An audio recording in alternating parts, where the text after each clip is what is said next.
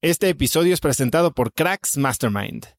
Cracks Mastermind arranca un nuevo ciclo anual y quiero invitarte a aplicar para ser parte de esta comunidad. Pero, ¿qué es Cracks Mastermind exactamente? Bueno, Cracks Mastermind es una comunidad de mexicanos y mexicanas con negocios exitosos. Pero no solo eso, también compartimos una mentalidad de crecimiento y buscamos vivir intensamente para tener resultados extremos que tengan impacto en nuestras empresas y nuestra sociedad. Como siempre lo decimos en Cracks Mastermind, agradecidos, mas nunca conformes. Fundó esta comunidad en 2021 para darle a sus miembros herramientas y experiencias que les permitieran escalar su negocio e incrementar su facturación al mismo tiempo que escalan el nivel de intensidad y de satisfacción en todos los aspectos de sus vidas. En Cracks Mastermind tenemos un lema, vidas intensas y resultados extremos. Sí hay manera de tenerlo todo, sí podemos crear negocios enormes y tener vidas que en verdad disfrutamos vivir. Si tienes una empresa grande y estás escuchando esto, considera esto como una invitación mía y formal para formar parte de este grupo porque estoy seguro de que podemos lograr todo eso juntos en comunidad. Quedan muy pocos lugares para el ciclo anual, así que si quieres ser parte, llena tu aplicación en cracksmastermind.com y espero verte muy pronto. Una vez más, es cracksmastermind.com. Este episodio es presentado por LAPI Laboratorio Médico. Si bien Cracks es el podcast número uno de negocios y tecnología, he notado que los temas relacionados con el bienestar y la calidad de vida son de los que más interés generan con la audiencia. Cada vez somos más conscientes de la importancia de nuestra salud y debemos aprovechar las herramientas que tenemos a nuestro alcance para mejorarla. LAPI Laboratorio Médico brinda a las compañías herramientas de salud laboral como exámenes de ingreso y análisis médicos periódicos para garantizar la salud de su personal vía unidades móviles en sitio o en sus múltiples sucursales en la República Mexicana. Si quieres elevar la salud de tu personal, LAPI te ofrece asesoría sin costo y 30 días de crédito para cubrir tus necesidades a nivel nacional ingresando a cracks.la diagonal LAPI. LAPI se escribe L-A-P-I. Esta herramienta te ayuda a regular y armonizar tu sistema inmunológico. Cuando yo veo esto y estoy todo fregado, digo, pues lo voy a probar. ¿no? Enfermedad autoinmune, Lyme, estoy todo vuelto loco, vamos a ver de qué se trata. Me pongo a respirar en la mañana y siento como mi, mi inflamación se reduce y como mi energía sube un poquito, ¿no? Y me quedo como, ay, sí sirve. O sea, lo que dice Wim sí es cierto.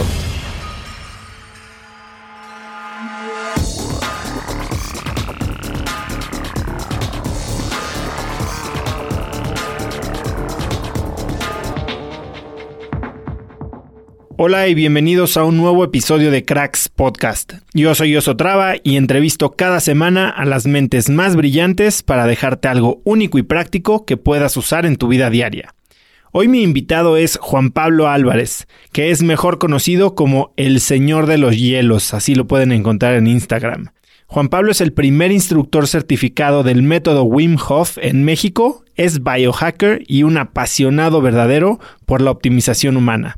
A inicios de 2017, la vida de Juan Pablo cambió por completo al contraer la infección Lyme por el piquete de una garrapata, y eso lo llevó a probar métodos de medicina alternativos para recobrar su salud. Hoy Juan Pablo me cuenta sobre su odisea médica y cómo ese incidente fue el detonante para un cambio radical de vida. Hablamos de la ciencia detrás del método Wim Hof, algo que muchos de mis invitados ya practican, y hablamos sobre un experimento de meditación, respiración e inmersión en hielo que hicimos justo antes de grabar el episodio. Vámonos de lleno con esta entrevista que se nos alargó un poquito con el señor de los hielos, Juan Pablo Álvarez. Pues hoy el mismísimo señor de los hielos aquí en Cracks Podcast. Juan Pablo, bienvenido. Oso, muchísimas gracias. Eh, es todo un honor estar aquí. Eh, me tocó ver cómo ha evolucionado el podcast y me encanta, me encanta lo que, lo que se ha logrado hasta la fecha. Eh, me ha servido mucho. en mi persona he incorporado diferentes técnicas de, varios de, de tus entrevistados y pues qué más, un honor, un honor no, estar acá. Padrísimo, la verdad es que eres de las primeras personas que puedo decir que conocí a través o gracias al podcast. Eh, ¿Cuándo fue que hicimos el curso? El curso fue a inicios del año pasado, por, ahí, de marzo, ¿verdad? Entonces yo creo que llevaba no sé si 10 episodios o menos y, y, fue muy chistoso porque en uno de mis newsletters o algún episodio hablé de que estaba haciendo los, los, ejercicios de respiración de Wim Hof y alguien te lo refirió a ti y después tú me invitaste al que era como tu tercer curso y este pero algo que regresé a mi casa ese día le dije Lu ah, algo me pasó muy raro. Fui a este curso que de entrada me invitaron gratis y eso nunca pues, me invitan a nada. este, y aparte llegué y por más que llevo 10 años como emprendedor y, y, he hecho muchas cosas en mi vida, llegué y yo era el del podcast. Ah, ah, y había dos o tres personas que escuchaban el podcast, ¿no? Y le dije, ¿a qué hora pasó esto, no? Y estuvo increíble y yo también he visto cómo desde ese día, ahora, bueno, pues hoy eres ya un fenómeno cultural en México totalmente mainstream y has ayudado yo creo que a que esto de lo que vamos a hablar hoy, que es el método Wim Hof y, y, varias prácticas como de optimización personal, que es algo que nos dedicamos también nosotros en InstaFit, se hagan más conocidas, más populares y la gente les quite el miedo, ¿no? Pero le vamos a entrar a eso. Eh, me da mucho gusto que estés aquí. Y antes de empezar, hay algo que yo no sabía de ti y ahorita... Eh, ahora sí que investigándote seriamente, ah, eh, me enteré que alguna vez tu trabajo fue ir al súper. Ah, claro, sí. Cuéntame un poco de eso. Sí, de hecho, pues fue un trabajo que lo tuve desde que aprendí a manejar, ¿no? Típico que, que pues aprendes a manejar y quieres ir a todos lados y me la llevaba el súper, ¿no? Como para mi familia. Y era muy bueno haciendo el súper en mi casa. Pero después pasa el tiempo, estuve en varios, involucrado en varios lanzamientos de startups de tecnología. Eh, uno de ellos fue Corner Shop. Fui de los primeros eh, cuatro empleados, eh, junto con Alfredo, Tita y Lau. Les mando un saludo. Y nos toca hacer el primer pedido de Corner Shop. ¿no? Lo grabamos con GoPro, con Chest y así, para que los desarrolladores vieran qué estábamos haciendo. Este, el primero lo hizo Claret Uribe, que creo que la conoces. Claro, ahora Claret está en... Facebook y hace poco fui con ellos a dar una plática. Sí, este, está, estábamos en Pool todos y era como pues un experimento, ¿no? Para nosotros y, y, vaya, una super experiencia trabajar con ese gran equipo y, y ver también lo que han hecho eh, como empresa, increíble. Eh, pero bueno, pues por azar del destino me tuvo que mover y, y fue, vaya, a ver, entonces tú, tú vienes de un mundo, eh, porque hoy, bueno, estás totalmente inmerso en este rollo de wellness y bienestar, eh, al grado que dejaste una vida pasada, por decirlo así, a un lado, ¿no? Pero, pero como me dijiste, estuviste muy metido en lanzar varias empresas de tecnología muy conocidas. A ver, tú, ¿cuál es tu background? ¿Qué estudiaste? Claro, pues mira, estudié ingeniería industrial en el TEC de Monterrey, entre Hermosillo y Guadalajara, soy de Hermosillo. Eh, trabajé en diferentes empresas estando eh, estudiando y me gustó mucho este rollo de aprender de, diferentes proyectos y no clavarte en una sola industria. De ahí decido mudarme al DF y buscar trabajo en consultoría de estrategia. Entré a Deloitte, Strategy and Operations, y, y estando ahí estuve menos de dos años. Hicimos un proyecto de e-commerce para Liverpool. ¿No? El omnicanal, cuando esto pues todavía no se escuchaba tanto, hace como unos ocho años más o menos, siete, siete ocho años. Y me encantó la industria de e-commerce y dije, quiero hacer esto. ¿no? Entonces empiezo a buscar eh, pues empresas que realmente se dedicaran a e-commerce. En ese entonces, pues que estaba Mercado Libre, Groupon y Linio, yo creo, ¿no? Linio estaba empezando eh, y pues me entrevisto, me meto ahí. Eh, tuve la oportunidad de lanzar el marketplace de Linio porque fue primero puro retail un super proyecto donde, o sea, aprendí mil cosas, desde cómo formar un equipo desde cero, cómo conectar a una empresa, cómo accionar rápido, cómo, eh, pues, echarla, echarla a regar y luego después arreglarlo y constantemente estar eh, moviéndote para que sucedan las cosas. Yo creo que el Linio y los que hacían, bueno, todo lo que hacía Rocket Internet es como los que inventaron lo que después Reid Hoffman eh, bautizó como blitzscaling, ¿no? Que era crece a toda costa sin importar costos, ¿no? Y, si se le aventaban dinero para todos lados. Sí. Y pues un ambiente pesado también, ¿no? O sea, sí se escucha como muy padre, pero sí es pesado porque constantemente estás cambiando. Eh, pero bueno, fuera de eso, me, me, me, meto mucho a este rollo de e-commerce. Eh, se genera una cantidad de amistades ahí. La red de, de Linio, Linio Mafia, que le llaman ahorita, es, es, increíble, ¿no? Estamos por todas partes. De ahí me paso a Corner Shop. En el lanzamiento de Corner Shop estuve seis meses. Otro, este sí fue un súper, súper equipo. Em, y, y, después de acá me jalan a Web Loyalty, que es una empresa europea de programas de lealtad y referencias eh, por medio de cashbacks y cosas así. No, ahí estuve casi creo que cuatro años aproximadamente. Y bueno, en este, en este último trabajo que tuve, eh, pues sucede este evento, ¿no? El, el padecimiento de Lyme. Eh, no sé si... Ahorita le vamos a entrar a eso, pero nunca, o sea, tú trabajaste en varios equipos emprendedores de, digamos, de alto rendimiento. Sí. ¿Nunca se te había cruzado por la cabeza a ti empezar algo tuyo? ¿O cuál era tu plan de vida? Sí, pues mira, por un lado, eh, siempre yo había tenido en mente hacer algo que realmente tuviera un impacto en la humanidad, ¿no? Eso como que me lo habían sembrado desde, desde muy joven, desde la universidad. Y yo decía, quiero hacer algo fregón que impacte, pero no sabía qué, ¿no? Y, y, por otro lado, yo estaba diciendo como, pues, quiero agarrar experiencia también, ¿no? Trabajando, pues, en consultoría, en estas empresas de, de, de, que, pues, tienen muchos, eh, mucho potencial y mucho talento también de todas partes.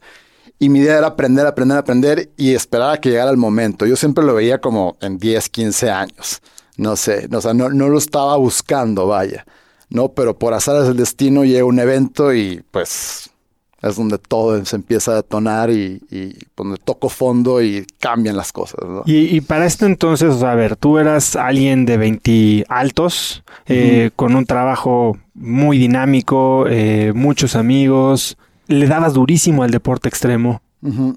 ¿Qué, ¿Cómo era un día normal para ti? Un día normal, eh, otra cosa, siempre a mí me, me encanta el, el, cualquier deporte que esté en contacto con la naturaleza.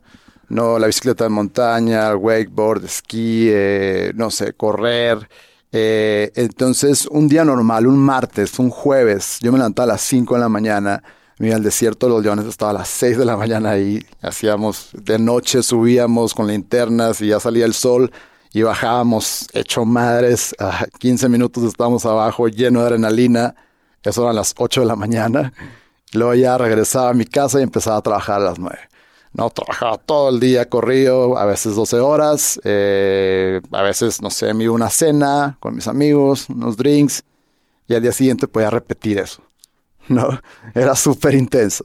Eh, y me encantaba, ¿no? Me encantaba eh, poder tener esa pues, libertad, poder eh, tener esa oportunidad también de, de, de, de, poder hacer estas cosas, de practicar esos deportes y de tener suficiente tiempo y energía. Eso es lo que te iba a decir, o sea, porque digo, yo en algún momento nunca fui de deportes extremos entre semana, pero sí me podía aventar días de trabajo duros, fiestas uh -huh. y al día siguiente trabajo duro.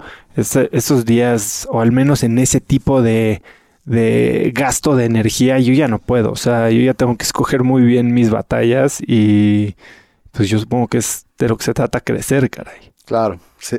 Pero entonces, bueno, tú tenías toda esta vida increíble, súper dinámico, ejercicio, chamba, fiesta. Uh -huh. Pues eras, eras soltero. Soltero, sí. 30 años en ese entonces. Nada de qué preocuparte. Nada que preocuparme, exacto. Y pues bueno. ¿Qué cambió? ¿Qué cambió? Eh, pues un día practicando wakeboarding en Tequesquitengo, en, Morelos. Es un lago que está cerca de Cuernavaca. Eh, pues me pica algo, que no sé qué es. Me pica algo en la pierna y como que tenía un, un piquete rojo, una cicatriz muy grande, un hinchazón, pero no le doy importancia. ¿no? Y pasan los días, eh, dos, tres días, y no me, no me siento bien me siento cada vez peor. ¿no? De repente, eh, no sé si eso fue el domingo, el jueves me sentía muy mal. Pero tipo, ¿cuál era el sentimiento? Me, me dolía la cabeza, baja energía, me duelen las articulaciones, los músculos, vista cansada. Y, y, es cuando yo me empiezo a preocupar, ¿no? Porque siendo una persona tan activa, digo como algo está pasando. No es normal esto. Me tomo, me desparasito, eh, creyendo que era algo del estómago. Pasa una semana, sigo peor así igual o peor, y empiezo a buscar un diagnóstico, ¿no? Empiezo a ir con médicos eh, y, y, el primer médico que me, que me ve le digo, oye, pues me picó algo y desde ahí me siento mal, ¿no? Algo me está pasando. O sea, sí lo habías relacionado. Sí, porque desde ese momento yo no estaba bien. ¿no? Y conociéndome con la cantidad de energía que tenía y no tener nada eh, de energía para salir adelante, pues era como algo está pasando. Entonces el primer médico me dice, no, pues este puede ser una infección, pero pues tómate este analgésico y, este, y regresa una semana si, si no te sientes bien. No, y ya es, es, cuando empieza a entrar cosas de intuición de, híjole, este médico, pues no, no me está diciendo, ¿no? Le empiezo a leer a las personas y no me está diciendo realmente lo que tengo. Y empiezo a buscar con otros médicos y, y un gastroenterólogo y otro infectólogo y me, fui, y me voy yendo así. A lo largo de seis semanas. ¿Y mientras tú te sentías igual o cada vez peor? Cada vez peor. Eh, me empezó a, eh, a, dar cosquilleo en la mitad del cuerpo, la, la cara, la, la, parte izquierda de la cara, el codo, la rodilla, eh, insomnio, o sea, muy, muy fuerte. Cuando te da insomnio no te reseteas, cuando no duermes bien no te reseteas y luego te da fatiga crónica durante el día. Y esto es porque tu cuerpo está activo luchando contra algo, ¿no?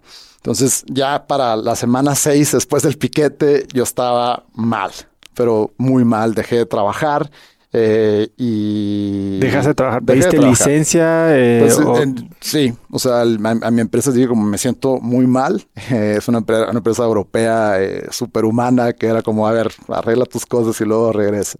No, estuve sin trabajar cuatro meses.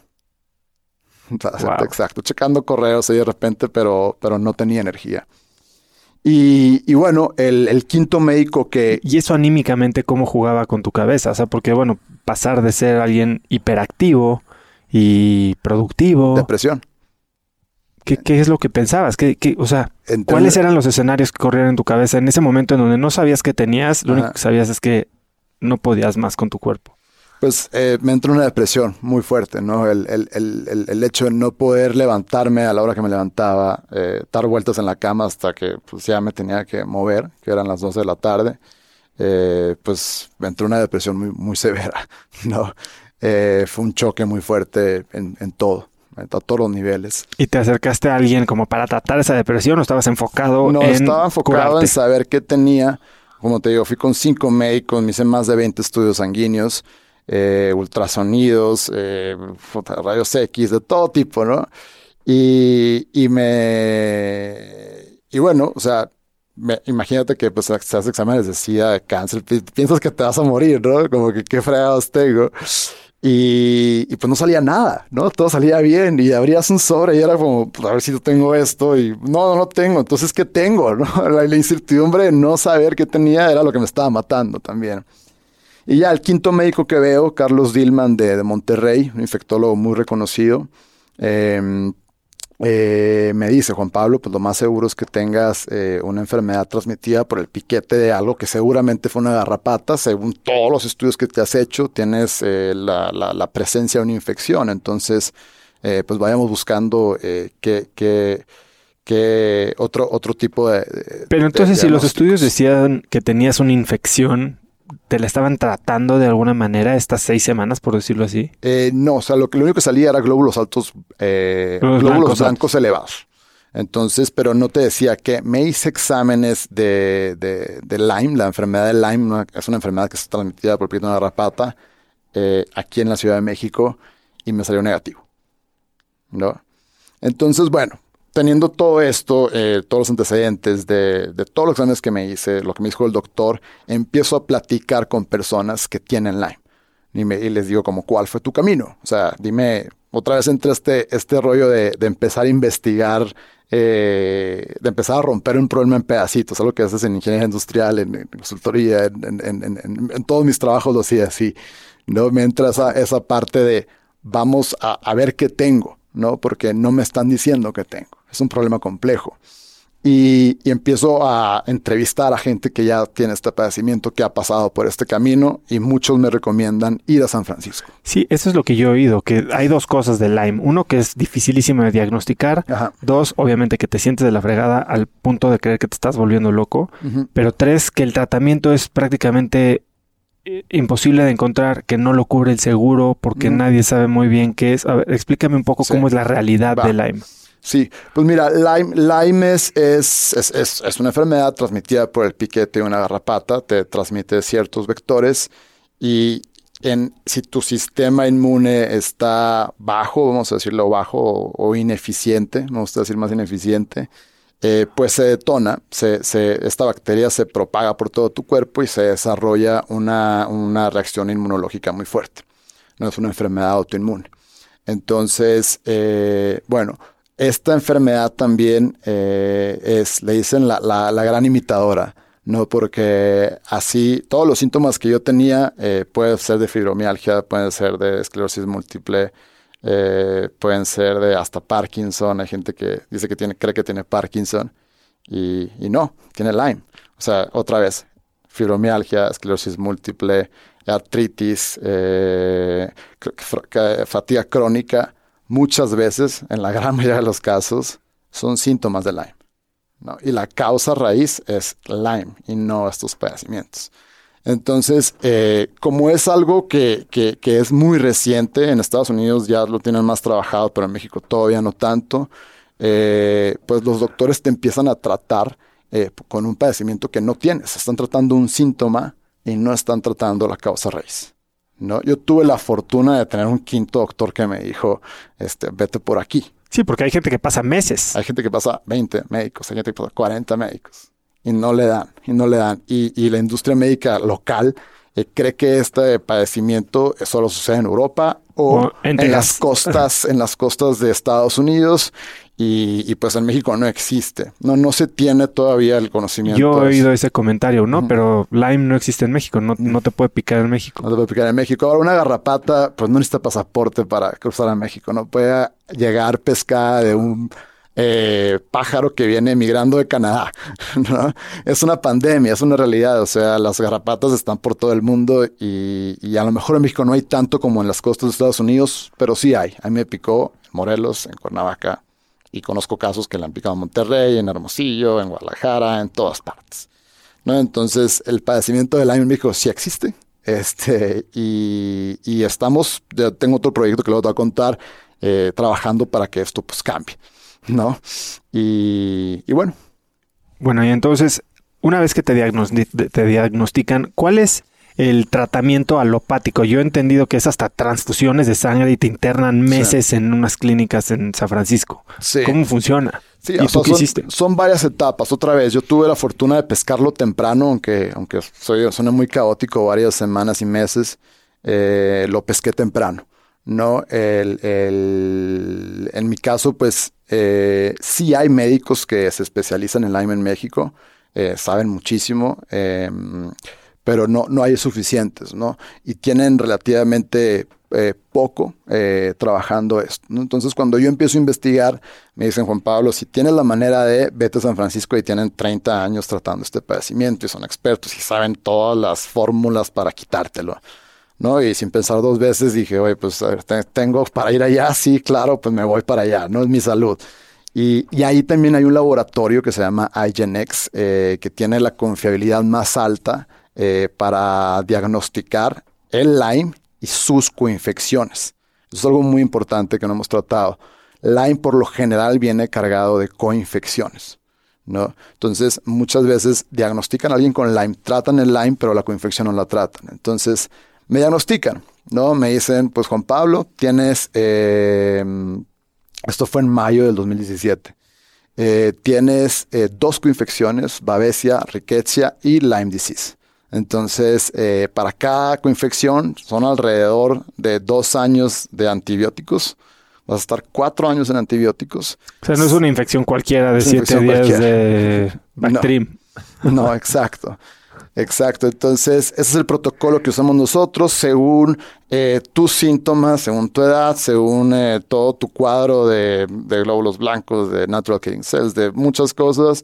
es lo que tardas, más o menos, entre cuatro años y probablemente más, probablemente menos también, pero eso es lo que tardas. Entonces como que vete preparando mentalmente, ¿no? Para que esto suceda. Yo me quedo como estaba ahí, era cuando tenía 30 años, como en midlife crisis y luego sumas esto de, de qué está pasando, ¿no? Cuatro años de antibióticos no puede ser.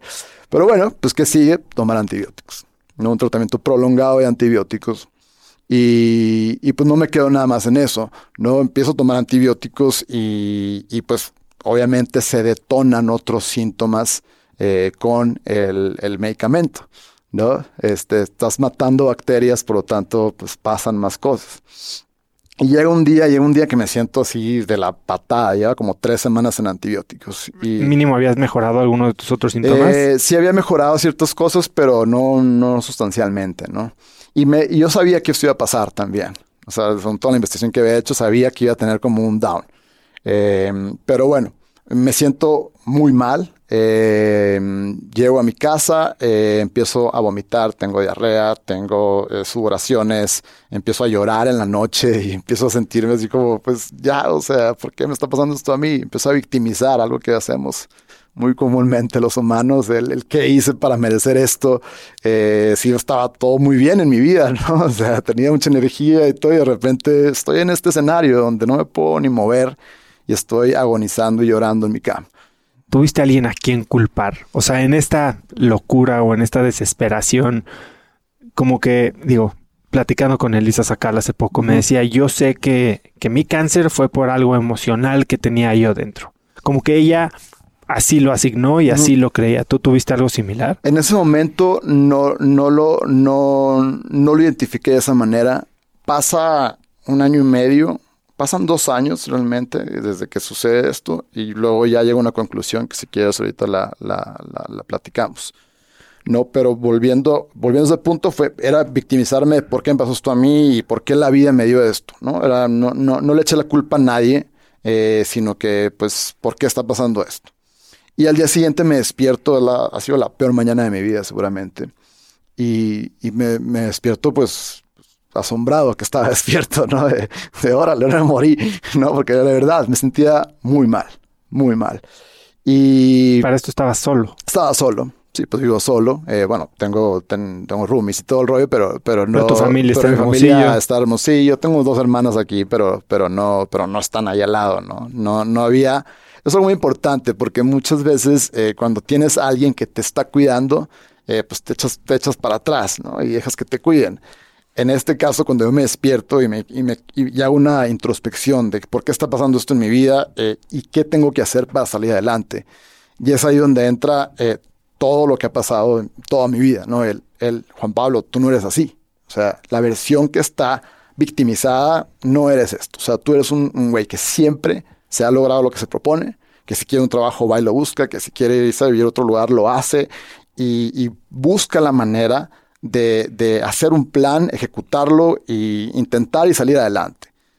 Esta, lo que pasó ayer y lo que ha pasado en estas semanas, no eres tú. O sea, ponte las pilas, arma un plan, entiende lo que está pasando y enfréntalo. ¿no? Entonces es ahí cuando acepto que estoy en el evento más difícil de mi vida.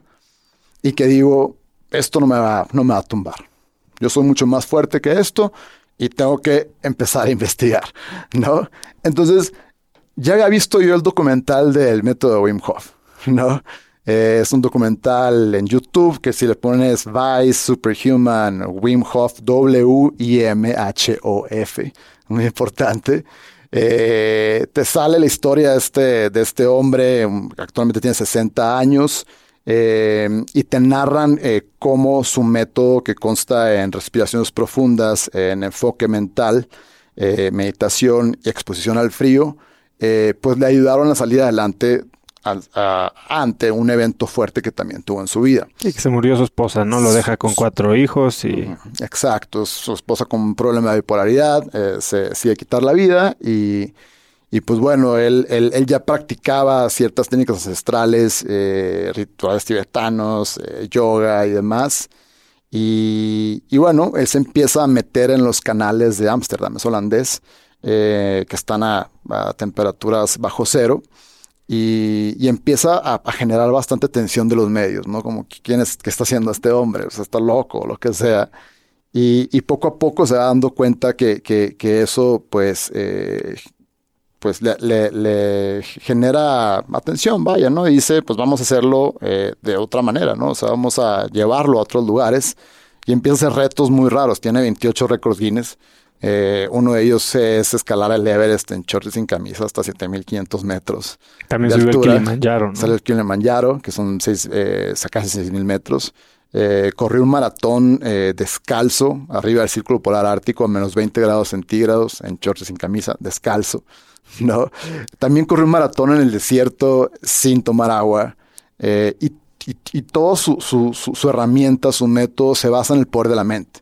Que por medio de respiración y por medio de frío llegas a regular tus pensamientos y puedes ir muy adentro de tu cuerpo para optimizar o arreglar, sanar cosas. ¿no?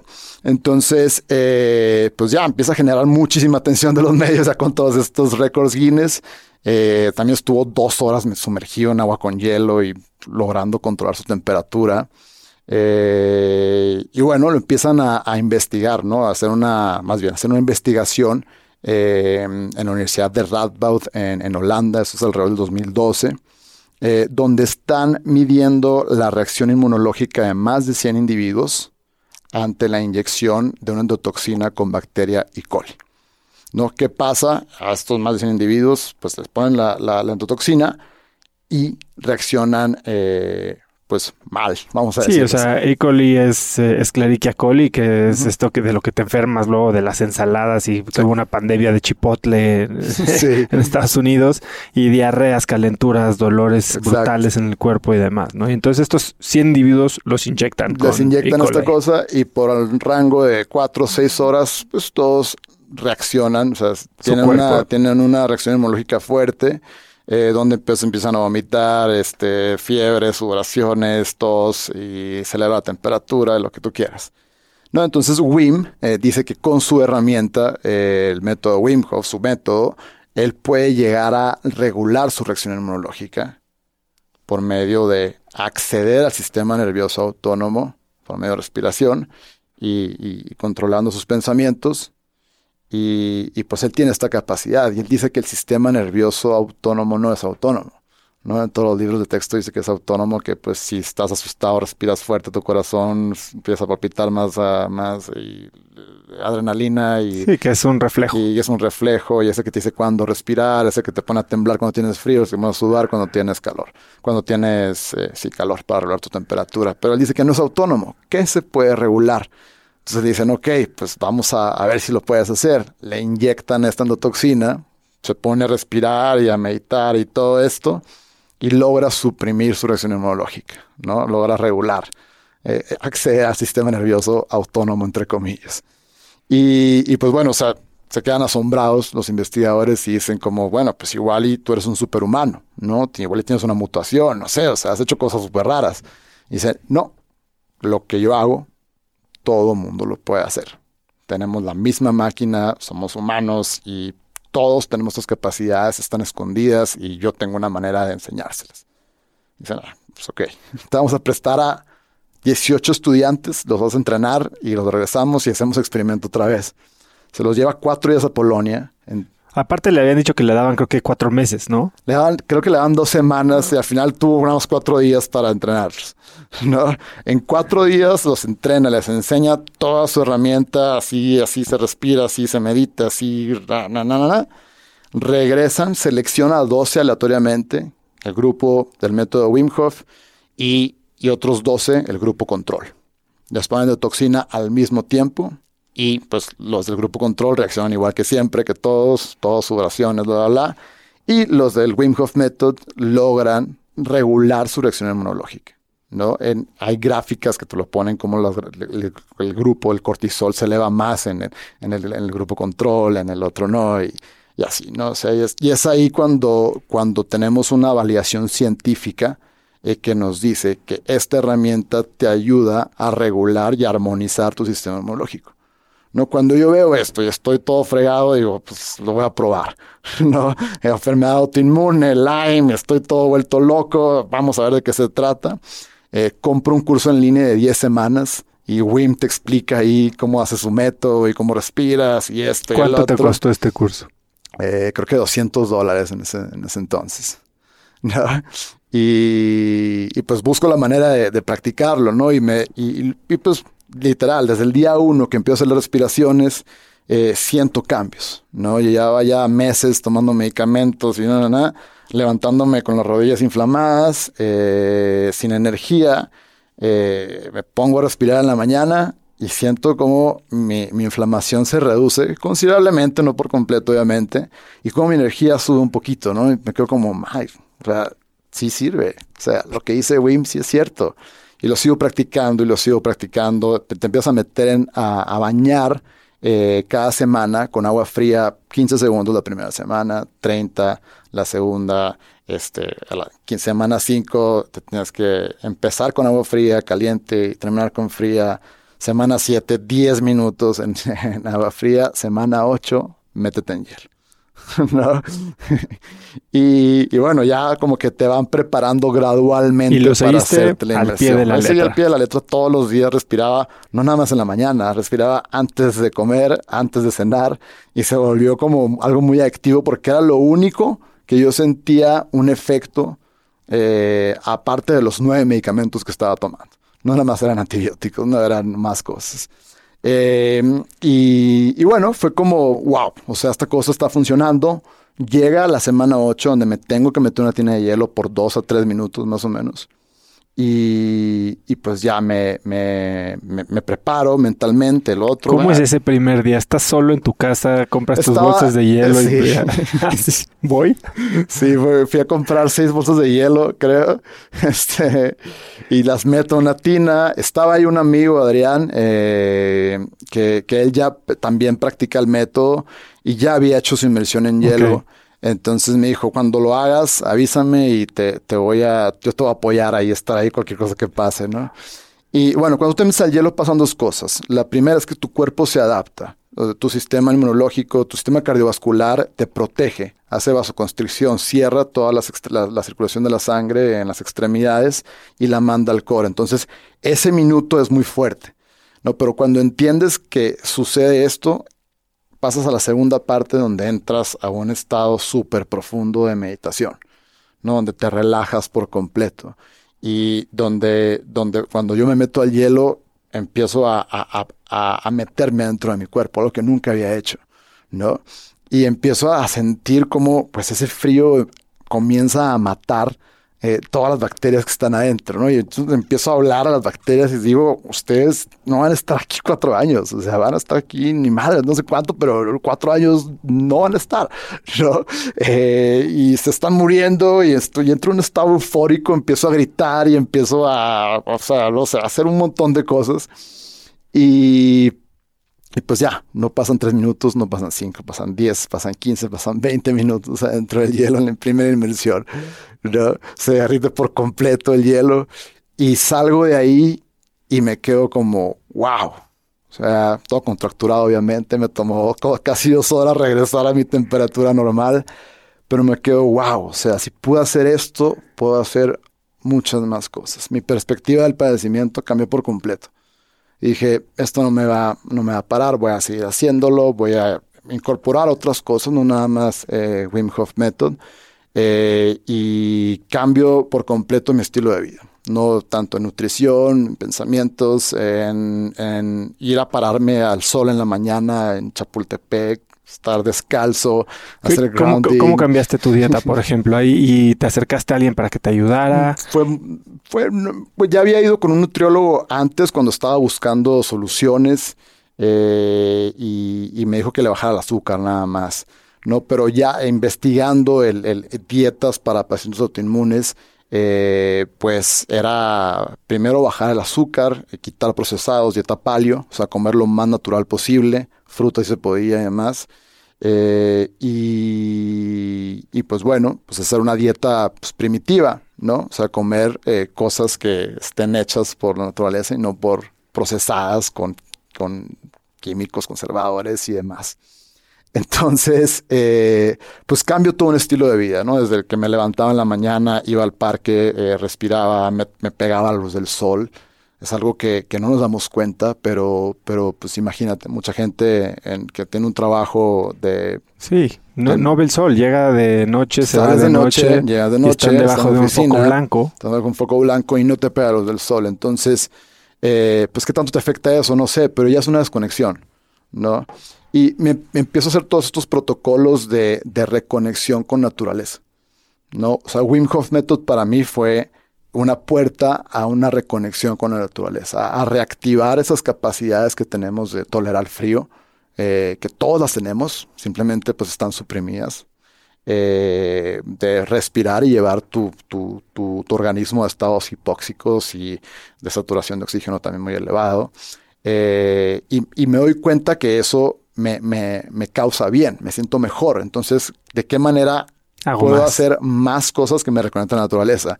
Ah, pues estar descalzo en la tierra media hora.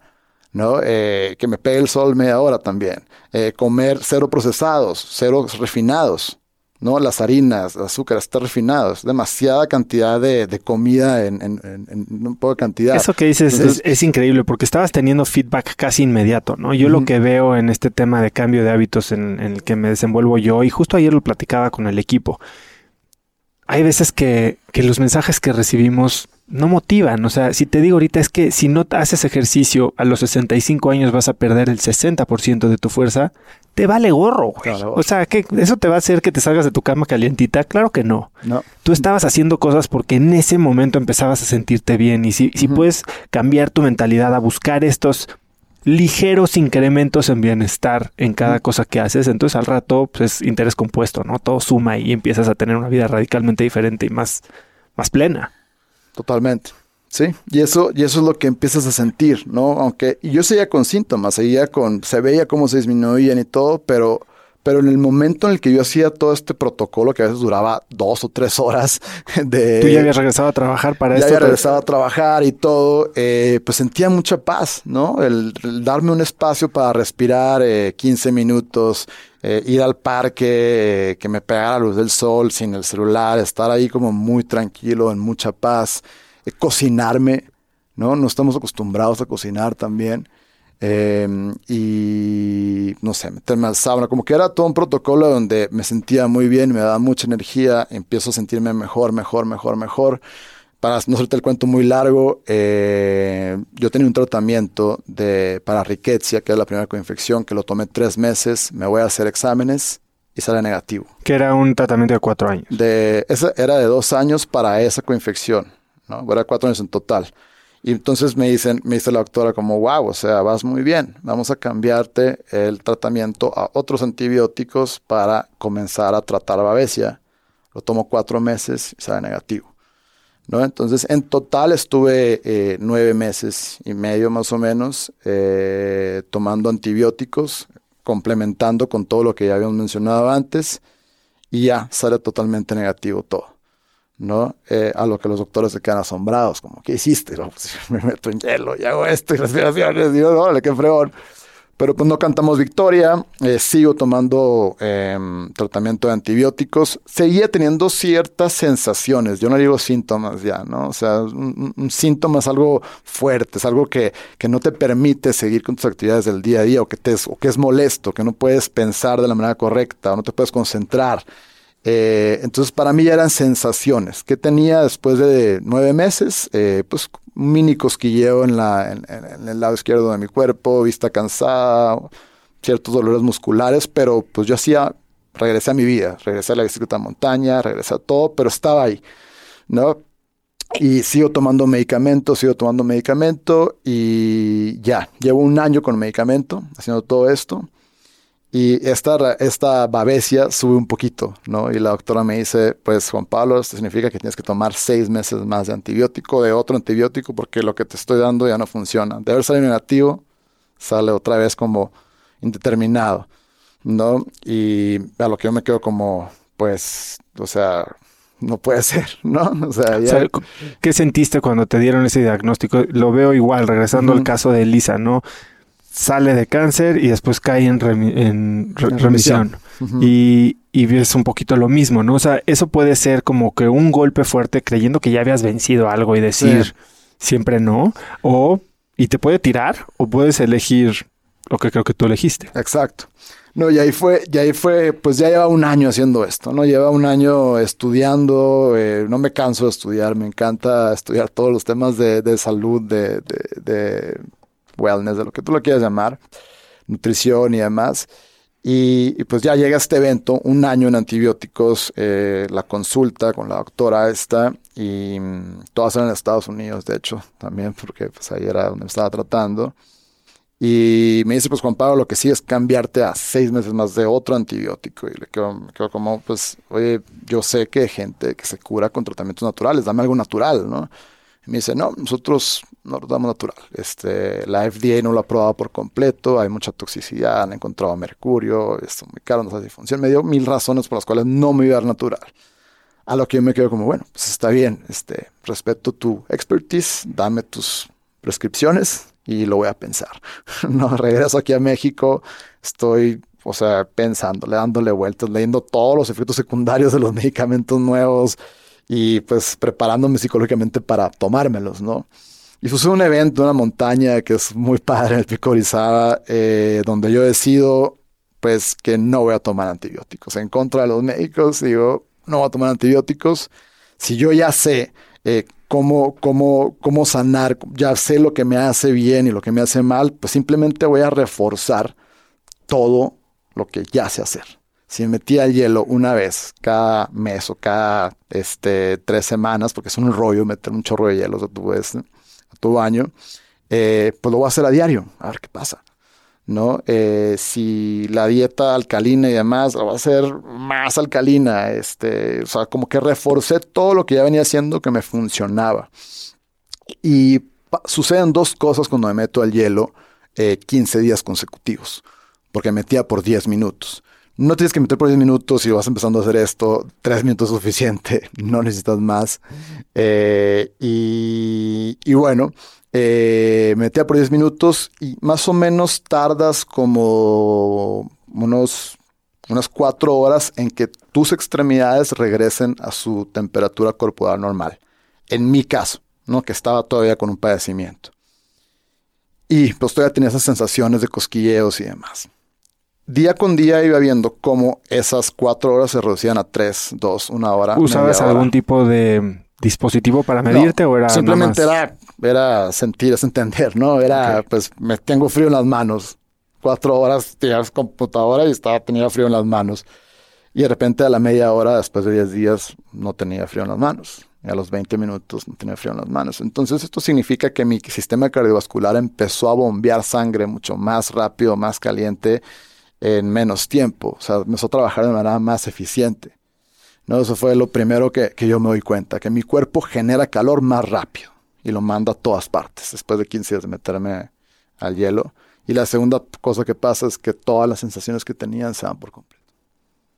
¿No? Y pues desde ese momento de que decidí no tomar antibióticos, no he tomado un solo medicamento para tratar eh, pues Lyme. ¿Y te has vuelto a checar? Me he vuelto a checar, me chequé después, eh, como, como un año después, más o menos, del último, del último, eh, del último check-up que me hice, que esto fue en marzo del año pasado. Y aquí entra un tema súper importante, ¿no? Es, es el cómo, cómo funciona la mente y tus pensamientos, ¿no? Que creo que en el, podcast de Juan Lucas, el, los veintitantos, no sé cuál es, lo menciona muy bien. Em, donde dice que la mente eh, no entiende de pasado ni de futuro, ¿no? Donde, donde, donde tú pongas tus pensamientos, empiezas a detonar bioquímica. Si tú te vas a un evento traumático de tu pasado, empiezas a detonar bioquímica de ese evento traumático. No, si te vas a un estado futuro de, que no sabes qué va a pasar, pues empieza a detonar ansiedad. Es que sí, o sea, yo, lo que he visto y lo que he experimentado es que la verdad es que los recuerdos, así como los sueños, son simplemente sellos bioquímicos en el cerebro. O sea, la verdad es que no, no están, no existen. Lo único que los hace reales es como tu cerebro o tu organismo reacciona y entonces lo interpreta. Y entonces eso significa que lo que te imagines lo que recuerdes, lo que sueñes es tan real como estarlo viviendo en ese momento. Totalmente. Entonces yo ya estaba completamente bien, ¿no? Llevaba, eh, para, eso, para eso un paréntesis también, pues digo, oye, ¿qué es esto del Wim Hof Method? Quiero saber más, ya me, me voy a certificar, eh, conozco a Wim en persona, le doy las gracias por poner esta herramienta en las manos de la humanidad, por sacarme de este evento. Eh, y pues me hago instructor del Wim Hof Method. Eso fue a finales del 2018. Y pues ya teniendo todo este conocimiento, esto y demás, empiezo a dar ciertos talleres, esto y el otro, y me voy a hacer un check-up. No digo, ya pasó un año, eh, toda mi familia de, pues, chécate, Juan Pablo, este, seguramente hay algo ahí, o sea, queremos estar seguros de que estás suprimido y esto, y pues, yo no, no tengo nada que checar, ¿no? Voy, me checo y me sale la coinfección de Babesia. Sale todo negativo, pero la coinfección de Babesia sale un poquito elevada, ¿no? Y, y, me quedo, madres, ¿no? O sea, no lo terminaba de matar, me empezó a preocupar, empiezo a desarrollar síntomas otra vez. ¿no? Eh, nada más por ver un resultado. Los siguientes días me sentía raro, mal, de comezón, y yo, ¿qué está pasando, no? Y luego ya hicimos eh, un congreso de, para, médico para, de, para, para, para, Lyme en, en, Hermosillo, Sonora, y con una asociación con la que estoy trabajando. Y, y, veo un doctor que se llama James Novak de San Diego, que él también tiene Lyme, tiene 65 años, es súper holístico. Y le platico pues toda la historia, ¿no? Todo lo que estamos hablando aquí. Y me dice Juan Pablo, o sea, es tu mente, ¿no? O sea, tu mente vio ese resultado y empezó a regresar a, a, un evento traumático y empezó a detonar bioquímica porque tu mente, tú crees que estás enfermo, pero no estás. Esa, esa cosa que salió era una parte de, es una banda, la vamos a poner así, eh, significa que tu cuerpo está generando anticuerpos simplemente para proteger ese sí, porque no, detectan la bacteria, detectan el, anticuerpo que significaría que está la bacteria, pero ese anticuerpo puede haberse generado voluntariamente prácticamente. Exacto, o sea, es como está tu cuerpo está preparado en caso de que se detone, entonces no significa que estés enfermo, significa que todo está, está, tu cuerpo está listo para atacarlo en caso que se va, a salir, entonces deja de preocuparte, estás perfecto, o relájate, ¿no? Y de esa conversación, ya, estoy bien otra vez. No, pero fue muy chistoso. Eh, y al final, eh, un padecimiento de este tipo se, se diagnostica con sintomatología y eh, estudios sanguíneos. ¿no? Entonces yo no tenía síntomas antes de hacerme ese examen. Sí, es, aquí ya estás confundiendo correlación con causalidad, ¿no? Que es lo clásico, ¿no? O sea, el hecho de que tengas síntomas no significa que estás enfermo, sino que lo estás causando porque te dijeron que tenías. En este, caso, mi mente lo empezó a, causar. Eso es algo muy padre, ¿no? Que es un ejemplo que, me encanta ponerlo. Hace poco platicaba con una persona cercana a mí que está pasando un proceso de quimioterapia, ¿no? Y me decía, yo nunca voy a decir que tengo cáncer y en ningún momento pregunté eh, cuál es la, prognosis, ¿no? O qué, cuánto tiempo tengo, porque eso no significa nada. Eso es lo que cree un doctor que no me conoce y que no sabe nada de mí y no, no me voy a ser dueño yo de ese pensamiento. Claro. Y eso qué bueno que toca ese tema, porque si, si vamos a entrar a la parte de pensamientos, ¿no? El, el, el, cómo empieza esta historia con los doctores, ¿no? Cuando te tratan de programar, cuando te dicen, eh, pues estar cuatro años en antibióticos, ¿no? Es una programación eso, de esto es lo que se tarda. Y, y pues ahí entra otra parte de mí donde dice, mi madre, yo no voy a tardar cuatro años. Y cuando empiezo a conocer todas estas herramientas, también me visualizo estando completamente bien. Estando sin tener energía para poner la bicicleta, me empiezo a visualizar arriba de mi bicicleta de montaña. No quiero estar ahí otra vez. ¿Qué es lo que hacía Juan Lucas que se imaginaba corriendo? Sí cuando, es, cuando escuché lo de Juan Lucas y de estaba como, tenemos que hacer algo los tres juntos porque está, tenemos historias muy similares. Cada quien le llegó la información por, otros lados, pero es algo, un, patrón, vamos a llamarle así. Entonces, eh, cuando yo empiezo a, en mis respiraciones, en mi sesión de respiración en la mañana, el método Wim Hof, también entras en un estado meditativo muy profundo y empiezo a verme arriba de la bicicleta y empiezo a verme sano, empiezo a verme fuerte. Entonces es una reprogramación que vas haciendo, ¿no? Con tus pensamientos acompañado de una buena nutrición, de, de, de, de, de buenos hábitos, hielo, de buenos hábitos, de dormir bien, de, de preparar tu día, de planear. Eh, pues llegas a tener estos resultados, ¿no? De que es, es, que es mucho más rápido que una persona promedio, ¿no? Cuando incorporas no nada más eh, la medicina alópata. Yo no estoy en contra de la medicina alópata. Muchas veces mi pitch puede sonar que estoy en contra. No. Eh, creo que estamos en un momento muy, muy padre donde están saliendo muchísimos eh, investigaciones, muchísimos resultados donde ya se comprueba científicamente eh, cómo funciona el poder de la mente sobre el cuerpo. Eh, el método es uno de ellos, pero hay muchas cosas más. De hecho, hay un documental o una serie documental en foodmatters.tv que se llama Transcendence que tocan el método Wim Hof, tocan meditación, tocan eh, nutrición, Y, sale gente, sale Wim, sale Novak Djokovic, o sea, sale Joe Dispenza, Joe Dispenza, Jen, Jim Quick, salen puros grandes ahí. Puros grandes hablando de cómo estas técnicas alternativas han tenido un impacto de mundo real, ¿no? Claro. Y eso es donde tenemos que llegar a cómo le hacemos para juntar eh, la medicina alópata con, lo alternativo y, comenzar a hacer algo integrativo que se llama, ¿no? O sea, no, no, yo, yo siempre estuve consciente que no me iba a curar nada más por tomar un medicamento. No, yo sabía que tenía que hacer cosas, más cosas, ¿no? Entonces es ahí donde, donde pues la intuición, la introspección entra y te empiezas a hacer un, plan y, y empiezas a ver resultados, ¿no? Y, y mucha gente, o sea, no, otra cosa muy importante, eh, no por hacer Wim Hof método a sanar todo, ¿no? Hay mucha gente que de repente no le sirve. A la gran mayoría de las personas les funciona. Les ayuda. Les ayuda, ¿no? Y, yo lo he visto en, muchas personas. no sé, he tenido la gran oportunidad de tener casi mil personas que han asistido a talleres y después de tres meses que, que, están practicando la respiración y se meten en hielo y lo completan con otras cosas, pues tengan resultados asombrosos, ¿no? Como me quité 20 años de cortisona y ribotril. Este, fíjate que Juan Pablo tengo eh, dos hijos em, y llevo siete años tratando de tener hijos con mil cosas, esto, el otro, ta, ta, ta, ta. Y desde que fui al taller, tres meses después, no he hecho nada, ningún otro cambio más que respirar y meterme en hielo una vez a la semana y me mandan la foto del ultrasonido de sus hijos. Es como, wow, ¿no? O sea, esa, ese, ese, eso para mí no tiene precio. No es mucho más padre que el bono que recibía cada tres meses, eh, que era como que lo que más me hacía sentir bien en, ese momento de mi vida, ¿no?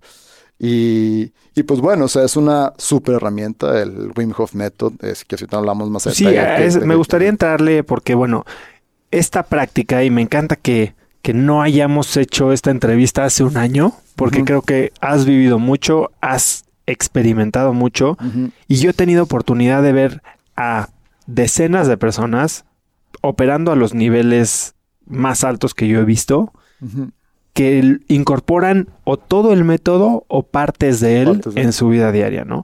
Y, y, es algo que comentan constantemente en el podcast y que cada vez más gente quiere experimentar. Muchos ya han tenido oportunidad de ir a tus talleres, pero para la gente que aún no entiende y de repente dicen que este loco qué, se metió a dónde o por qué respira cómo, me gustaría pues platicar un poco más a detalle de cómo funciona, cuáles son las técnicas, cuáles son las maneras de usarlo y sobre todo cuál es la ciencia detrás, ¿no? Porque no es nada más un viejito que se mete en hielo y respira como loco, ¿no? O sea, sí, ok, en, en, su, en su caso lo, encontró de esa manera eh, por, por naturaleza, le dijo cómo hacer las cosas, pero bueno, o sea, Wim Hof Method eh, es gratis, ¿no? Es lo más, lo más importante de todo. Tú puedes bajar la aplicación, descargar ahí las respiraciones y lo puedes poner en práctica. Hay miles de videos en YouTube y demás.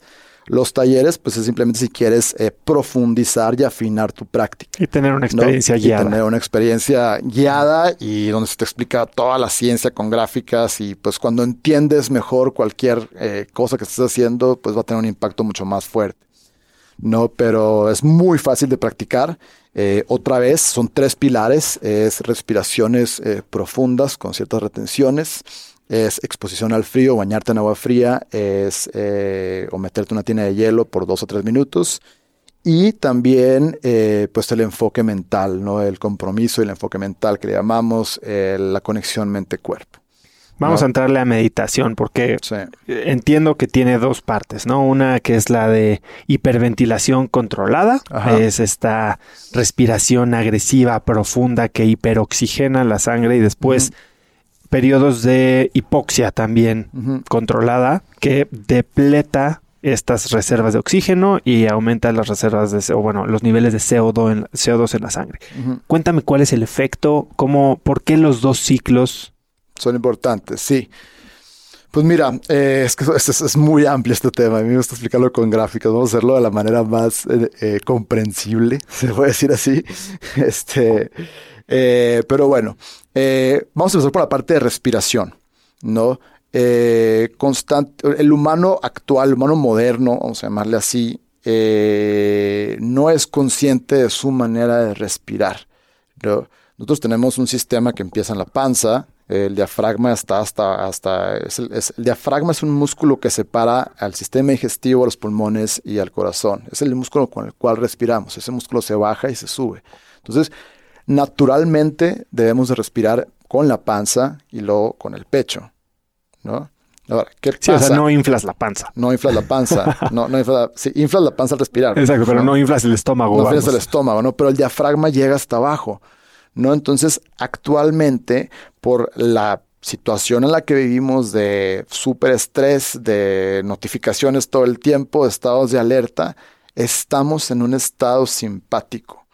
¿no? Simpático es el modo de lucha, de huida, de alerta, de estoy cazando, eh, me, puede eh, un animal perseguir, un depredador, estoy alerta. ¿No? Entonces cuando estás alerta, ¿qué pasa? Respiras por la boca, respiras muy rápido y respiras en el pecho, ¿no? Sí, es, es shallow breathing, ¿no? Ajá. Poco profundo. Poco profundo, muy arriba y bueno, entonces empiezas a segregar todas eh, tus reservas de adrenalina y, de, cortisol, que no es malo eso, ¿no? Eh, es malo cuando lo haces más de el tiempo promedio. es que ese es el problema. O sea, hoy, hoy hablamos del estrés como si fuera algo malo. el, tema es, el estrés sostenido. Exacto, el estrés es bueno, o sea, el hacer ejercicio es bueno, pero, pero cuando estás 12 eh, horas, probablemente 16 horas en estrés constante, que te levantas y ves tu celular, la y noticia. vas a trabajar en la noticia y, y no sé, o sea, mil, mil factores externos que te, que te están metiendo en un estado de alerta. Estás en rush, estás manejando, estás, llegas a tu casa, cenas, sigues viendo el celular, te duermes y es cuando empiezas a descansar. Si es que logras desconectarte. Si es que logras desconectarte. Entonces, el humano actual está muy metido en un estado de sobreestrés donde drena toda, su, toda su, energía, drena todos sus sistemas endocrinos y sacan todas las hormonas y demás. Entonces es ahí cuando, cuando se generan ciertos padecimientos, cuando se genera la inflamación, cuando no puedes dormir profundo, cuando, cuando pues suceden estos, estos desbalances, ¿no? Y, y, bueno, entonces, ¿por, ¿por, qué, ¿por qué la respiración es importante? ¿Qué te enseña Wim Hof Método de la respiración? A respirar desde la panza al pecho y hasta puede llegar a que es un poco similar a lo que se hace en pranayama, ¿no? Exacto. ¿No? Si tú, si tú pones la mano en la panza, pecho, usas todo tu sistema respiratorio y, estás en un estado parasimpático, que es lo contrario. Respirar con la panza es parasimpático, es el, modo de, de, reposo, de restauración, de dormir, de hacer digestión, de calma. Es el otro modo en el que debes estar. ¿no? Entonces, eso, eso, eso es lo principal el, de, la respiración. ¿no? Cuando la respiración método Wim Hof, empiezas a, usar todo tu sistema respiratorio de una manera natural y pues es un poco forzada, esa es la otra parte, ¿no? La hiperventilación controlada que dices. O sea, respiras más de lo que necesitas. Si yo respiro normalmente así, pues hacer respiración Wim Hof es... ¿No? Entonces, sobrecargo eh, todo, todo mi, mi, sistema de oxígeno y al exhalar dreno, saco dióxido de carbono. Entonces estoy metiendo oxígeno, sacando dióxido de carbono por 30 veces, 30 veces consecutivamente. Y llega un momento en el que ya llevas 30 respiraciones, estás súper oxigenado, no nada más en los pulmones, sino tu sangre, tu tejido, hay mucho sí, empiezas a sentir esto cosquilleo, en la punta de los dedos, hay gente que puede hasta sentirse un poco mareada. Mareado, exacto. Y, y bueno, eh, el, no hay casi nada de dióxido de carbono en tu cuerpo, ¿no? Un nivel mínimo que normalmente no llegas por respirar como respiras. Entonces es ahí cuando empieza una retención, ¿no? Tú dejas de respirar, es el segundo paso de la respiración, y se empieza a consumir. Ahora, lo, interesante, perdón que te interrumpa, del método es que normalmente la gente que aguanta la respiración la aguanta con una bocanada de aire dentro. Ajá, sí. Y en el método te hacen aguantar la respiración con pulmones vacíos. Con pulmones vacíos, exacto. Sí, entonces otra vez, vamos a repetirlo, respiras 30 veces profundo, 30, exhalo y empieza la retención. Sin aire en los pulmones, empiezas a, más bien, dejas de respirar y en ese momento tu cuerpo tiene mucho oxígeno en todo su, en todo su, su, su, tejido, su sangre y demás, y tiene casi nada de dióxido de carbono. El dióxido de carbono es el que nos dice cuándo respirar. ¿okay? Cuando el dióxido de carbono está elevado, tu sistema eh, nervioso autónomo dice, tengo que respirar, entonces respiro, de manera autónoma, oxígeno, y ya se regula, constantemente se está regulando. Tengo entendido que lo que te hace desmayarte es la acumulación de dióxido de carbono y no la falta de oxígeno. También. Sí. Y, esto es algo muy padre que pasa. No, durante el método, digo, en general, cuando la gente deja de respirar. Cuando dejas de respirar. Sí, cuando. Ahora, el dióxido de carbono es el residuo de cualquier energía que uses en tu cuerpo. ¿no? Tu cuerpo, por el solo hecho de funcionar, está produciendo dióxido de carbono, es residuo de tu energía, es un componente ácido. Eh, y al estar exhalando, pues estás depletando tu dióxido de carbono. Entonces, cuando yo hago una retención y estoy cargado de oxígeno, ¿qué pasa? ¿Qué empieza a suceder? El oxígeno se empieza a consumir y el dióxido de carbono se empieza a elevar. Se empieza a elevar, se empieza a elevar. Y normalmente cuando, cuando llegas a este como cruce, ¿no? Donde hay oxígeno y dióxido de carbono en la misma cantidad, es cuando tú respiras, ¿verdad? Pero en este caso, como estás muy tranquilo, tu corazón empieza a bajar también, se sobrepasa y se puede decir que tienes menos oxígeno de lo normal, menos del 90% de saturación de oxígeno y tienes más dióxido de carbono normal. Entonces, esto es un estado hipóxico, ¿no? Cuando tienes menos oxígeno de lo que tu cuerpo eh, requiere naturalmente. ¿Dónde te pasa esto? El mal de altura en altas montañas, eh, donde no hay oxígeno. Eh, el, hacer mucho ejercicio también hace que tus niveles de oxígeno bajen. y, y pues bueno, eso es lo que pasa el, en, en, esta parte de retención. Y la tercera parte de, la respiración es respirar profundo otra vez y sostener 10, 15 segundos. ¿no? Es aquí donde todo se restaura, donde tu estado hipóxico se va por completo, metes oxígeno y lo sostienes 10, 15 segundos para que se eh, regularice todo lo demás. Y haces 3, 4 ciclos de estos. ¿Por qué no hacemos uno guiado de 30 y la respiración y demás. Eh, guíalo tú. Yo ahorita vamos a platicar de la experiencia increíble que acabamos de vivir aquí antes de grabar el episodio. Eh, pero bueno, para la gente que lo va a hacer, si estás manejando, si estás caminando, eh, detente o, esto lo vamos a poner también como un link en las notas del episodio para que puedas accesar a ello eh, y lo puedas hacer.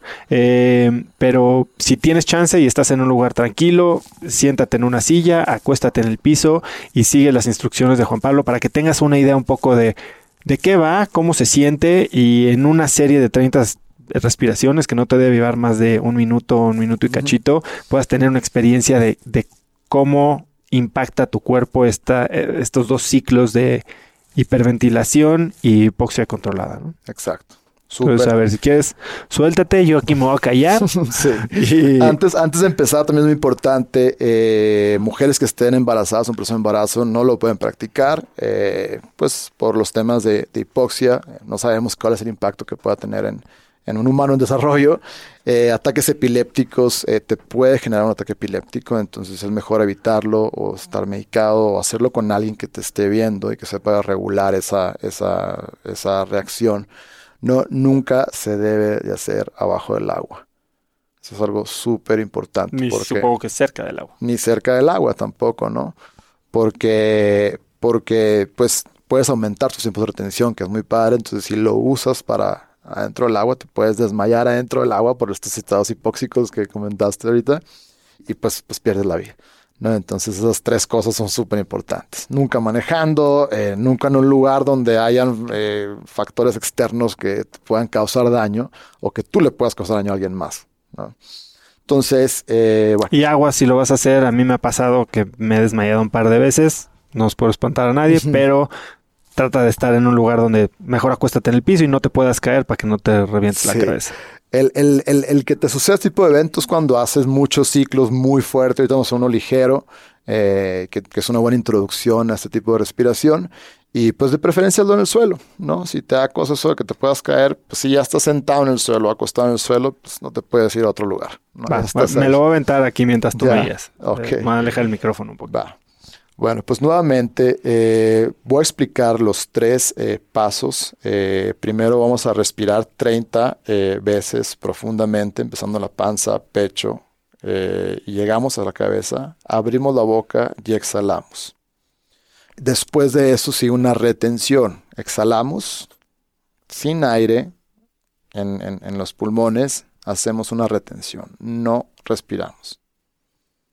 Y cuando ya necesidad de respirar, tu cuerpo te lo va a decir, respiras profundo y sostienes. ¿Ok? Ahora, para hacer el ejercicio un poco más interactivo, que la gente quiero que sienta qué está pasando, eh, quiero que pongas una mano en la panza y otra en el pecho. ¿no? Y eso es, una, eso es un ciclo de, de, prueba, vamos a ponerlo así, donde vamos a respirar dos veces por la panza. Inflo la panza al respirar. Exhalo. Inflo la panza otra vez. Exhalo. Ahora, inflo el poro pecho. Exhalo. Inflo el poro pecho. Exhalo. Ahora, panza y pecho. ¿Lo hago al mismo tiempo o primero la panza y después el pecho? Y luego el pecho, sí. Y listo. Bueno, eso es para que, yo lo paramos, eso es para que la, gente que está escuchando entendamos el, cómo funciona la respiración de la panza al pecho, ¿no? Entonces, eh, bueno, vamos a empezar. Eh, quiero que primero eh, conectes un poquito con tu respiración, si puedes cerrar los ojos. Eh, de preferencia hombros relajados, no vamos a mover los hombros, eh, vamos a concentrarnos en hacer la respiración de la panza al pecho, podemos llegar a la cabeza, abrimos la boca y exhalamos. No exhalamos por completo, es algo muy importante. Abrimos la boca y lo que sale, y luego continúo con mi siguiente respiración. Bueno, pues vamos a empezar. 3, 2, 1. Respiro panza, pecho, cabeza, exhalo.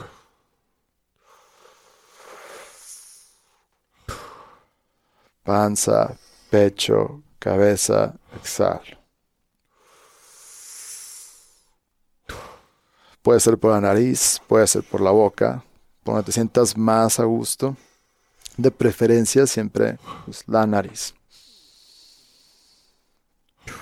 No tienes que seguir el ritmo eh, que estamos marcando, puedes seguir tu propio ritmo, un poco más lento, un poco más rápido. No importa si son 20 respiraciones, si son 40. Vamos a hacerlo por dos minutos.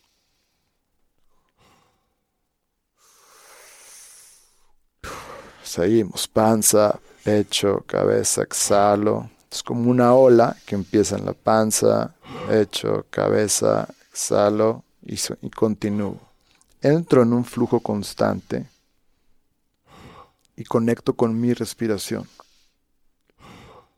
Al exhalar empiezo a relajar los músculos. Relajo todo mi cuerpo.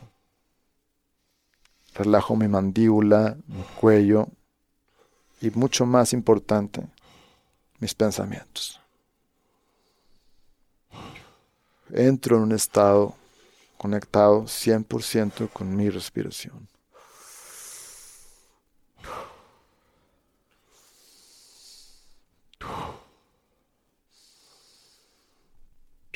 Es posible que sientas cosquilleo en los pies, en las manos, es totalmente normal. Me dejo llevar por cualquier sensación que esté pasando. Tres respiraciones más. Dos. Última respiración, inhalo profundo, exhalo y sostengo. Y me relajo por completo. En este momento no existe necesidad de respirar porque ya sobrecargué todo mi tejido de oxígeno y ese es el oxígeno que estoy empezando a consumir. Me relajo y acepto cualquier sensación que esté presentando.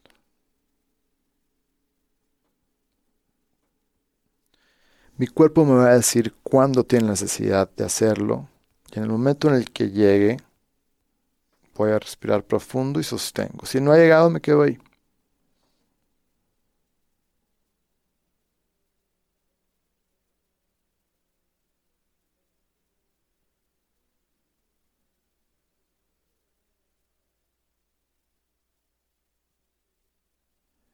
Mi cuerpo me va a decir cuándo respirar.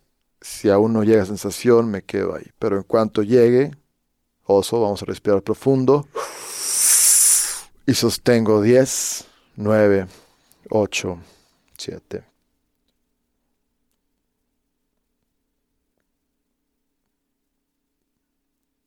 Pero y exhalo. Bueno, ese fue un ciclo de respiración de Wim Hof Method. Se pueden repetir, hacer 3, 4, 5 ciclos si lo deseas. Y las sensaciones van, se van incrementando con cada, con cada ronda. Eh, otra vez puedes eh, bajar la aplicación en wimhofmethod.com. Eh, sí, y ahí, pongo, pongo el link. y ahí pues te explica todo cómo hacerlo, muy gráfico, con videos y demás.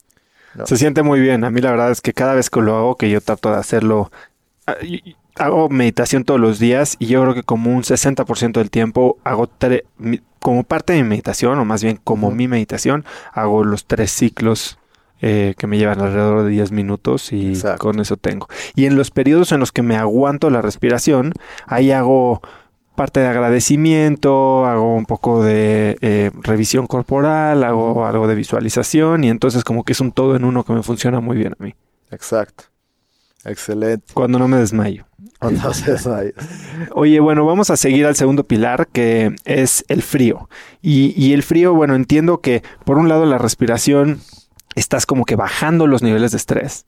Y el frío lo que hace es exactamente lo opuesto, ¿no? Como que elevar el nivel de estrés crear este eh, hormesis que se llama, que es el mismo concepto de vacunarte, ¿no? Te dan en una dosis muy baja de estrés, es bueno que el cuerpo como que reaccione.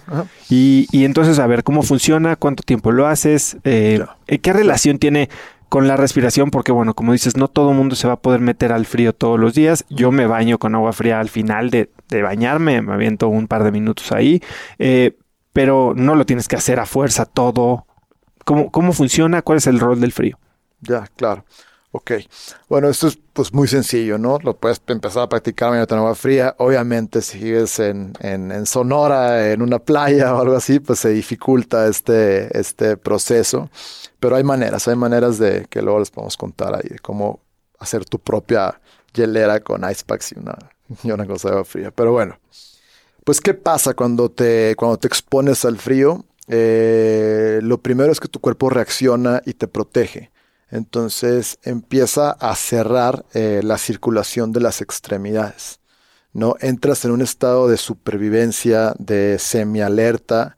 Eh, si tu corazón está latiendo a, no sé, vamos a decir que 60, sube un poquito a 70, 80, 90 veces. Se libera adrenalina. Se libera adrenalina, no, adrenalina.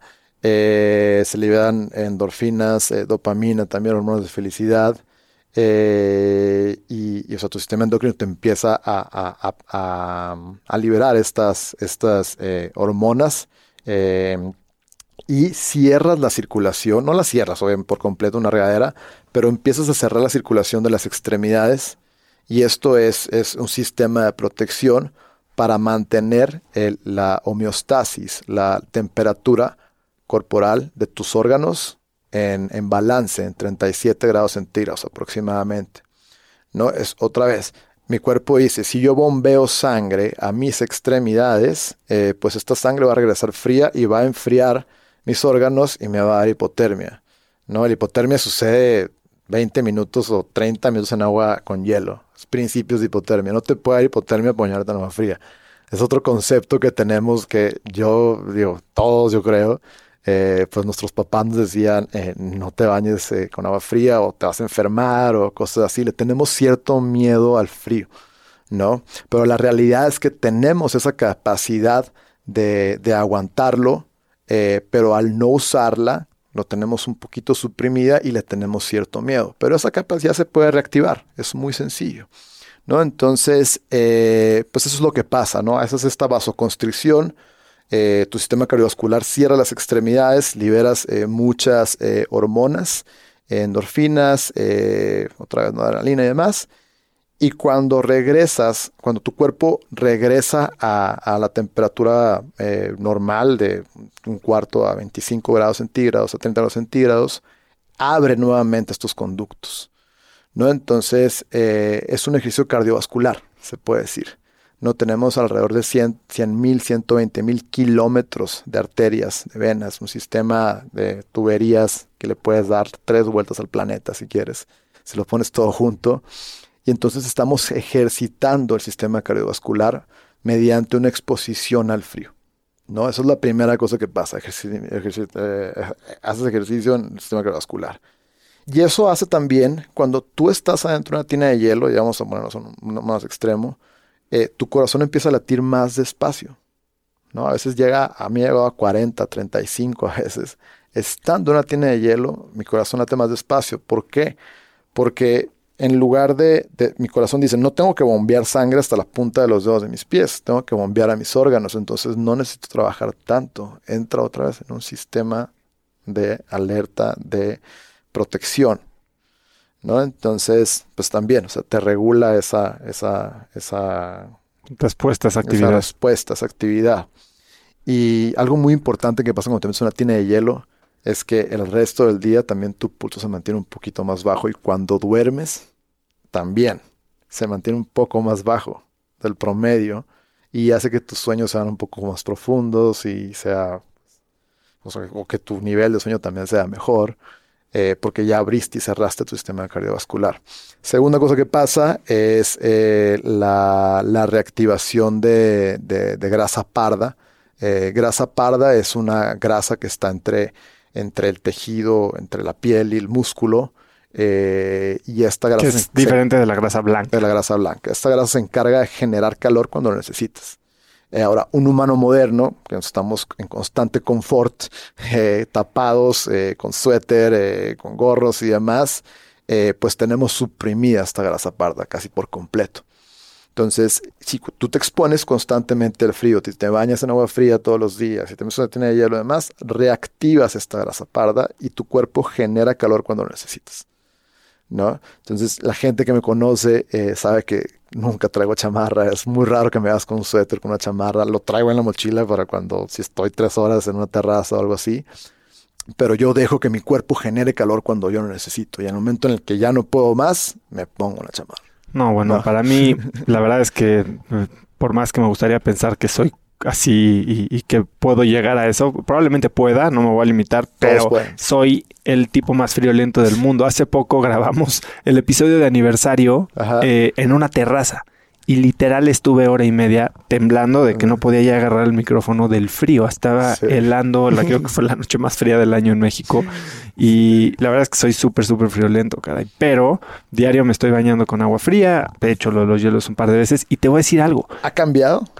No, soy igual de friolento, pero me he enfermado infinitamente menos. Menos, ok. Digo, combinado con algunas otras que hago, ¿no? Eh, hay uno intermitente que vamos a hablar de eso ahorita, cambié mi alimentación el año pasado, pero yo, yo creo que como decíamos, todo suma, ¿no? Todo suma. Y eso es muy importante también. Al, al, al, bañarte con agua fría o meterte en una tina de hielos, eh, también generas muchas proteínas antiinflamatorias que se quedan. Cuando tomas una tina de hielos, le hicieron el experimento de Radboud con los estudiantes y demás. Estuvieron midiendo día con día todos los, estudiantes y, se dieron cuenta que por seis días consecutivos tenían más proteínas antiinflamatorias en todo su, en su cuerpo que un humano promedio. ¿no? Entonces, otra vez, inflamación es, es, de cualquier enfermedad está, tiene la inflamación ahí por medio, que es el cortisol y tu cuerpo pues genera inflamación vivimos en tiempos de inflamación, ¿no?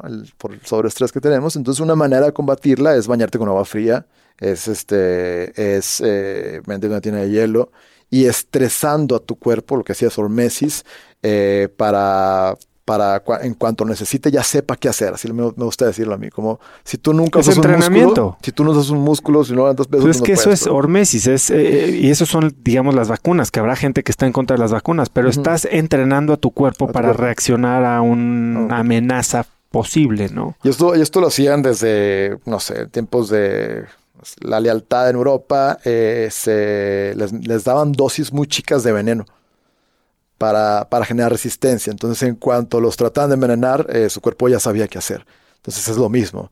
¿no? Y te pongo un ejemplo que me acaba de pasar hace, ahorita que estuve en, en, en, frío, estuve todo el tiempo pues, esquiando bajo cero y demás. Me empezó a doler la garganta, así, un piquito en la garganta. Y, ya hace, hace 3, 4 años me empezó ese piquetito y ya. Me enfermaba una semana, dos semanas, antibióticos y demás. Y esta vez dije, no, no me voy a enfermar. ¿Por qué? Porque sé que mi cuerpo lo va a suprimir empezaba a pensar, eh, a, enviar pensamientos positivos de ese lugar, empezaba a respirar también, a mandar cosas. Yo sabía que mi cuerpo es resistente, al día siguiente me levanto y no tengo absolutamente nada. No, mi cuerpo en automático ya sabe reaccionar ante eso y lo suprime más, pues lo ayudas de otra manera, ¿no? Y otra vez, no me enfermo, yo me enfermaba igual que tú, o sea, en línea era, era súper común que Juan Pablo estuviera enfermo. Y el último pilar, bueno, pues la meditación, que ahorita, regresando a lo que acabamos de hacer, antes de, antes de grabar el episodio, Juan Pablo llegó y trajo aquí todo su kit. Trajo la tina, trajo los hielos, que ahorita todo el equipo de InstaFit se va a meter al hielo. Pero Juan Pablo y yo hicimos un experimento que nunca había hecho, muy interesante, que involucra la medición de ondas cerebrales utilizando esta diadema que se llama Muse. Eh, que de la que hemos hablado en algunos otros episodios y es un, digamos, una diademita que se conecta por Bluetooth a una, a una app y te mide eh, el estado o la frecuencia de tus ondas cerebrales mientras estás en diferentes situaciones, ya sea por meditación o por eh, o si estás pensando en otras cosas. Entonces lo que hicimos fue lo siguiente. Hicimos eh, cinco minutos de meditación acostados en el piso con eh, antifaz, eh, usando la diadema Muse y audífonos canceladores de ruido. Entonces estaba totalmente dentro. Y esta diadema lo que te permite es tener retroalimentación o feedback de cómo qué tan profundo estás, digamos, meditando o qué tan distraído estás por la lectura de tus ondas cerebrales. En los primeros cinco minutos que lo hicimos, digamos que tuve una lectura que fue mi estado base. Después hicimos tres ciclos de respiraciones de Wim Hof. Hicimos otra sesión de cinco minutos en la que se notó claramente una mejora en, eh, digamos, a dónde pude llevar mi meditación.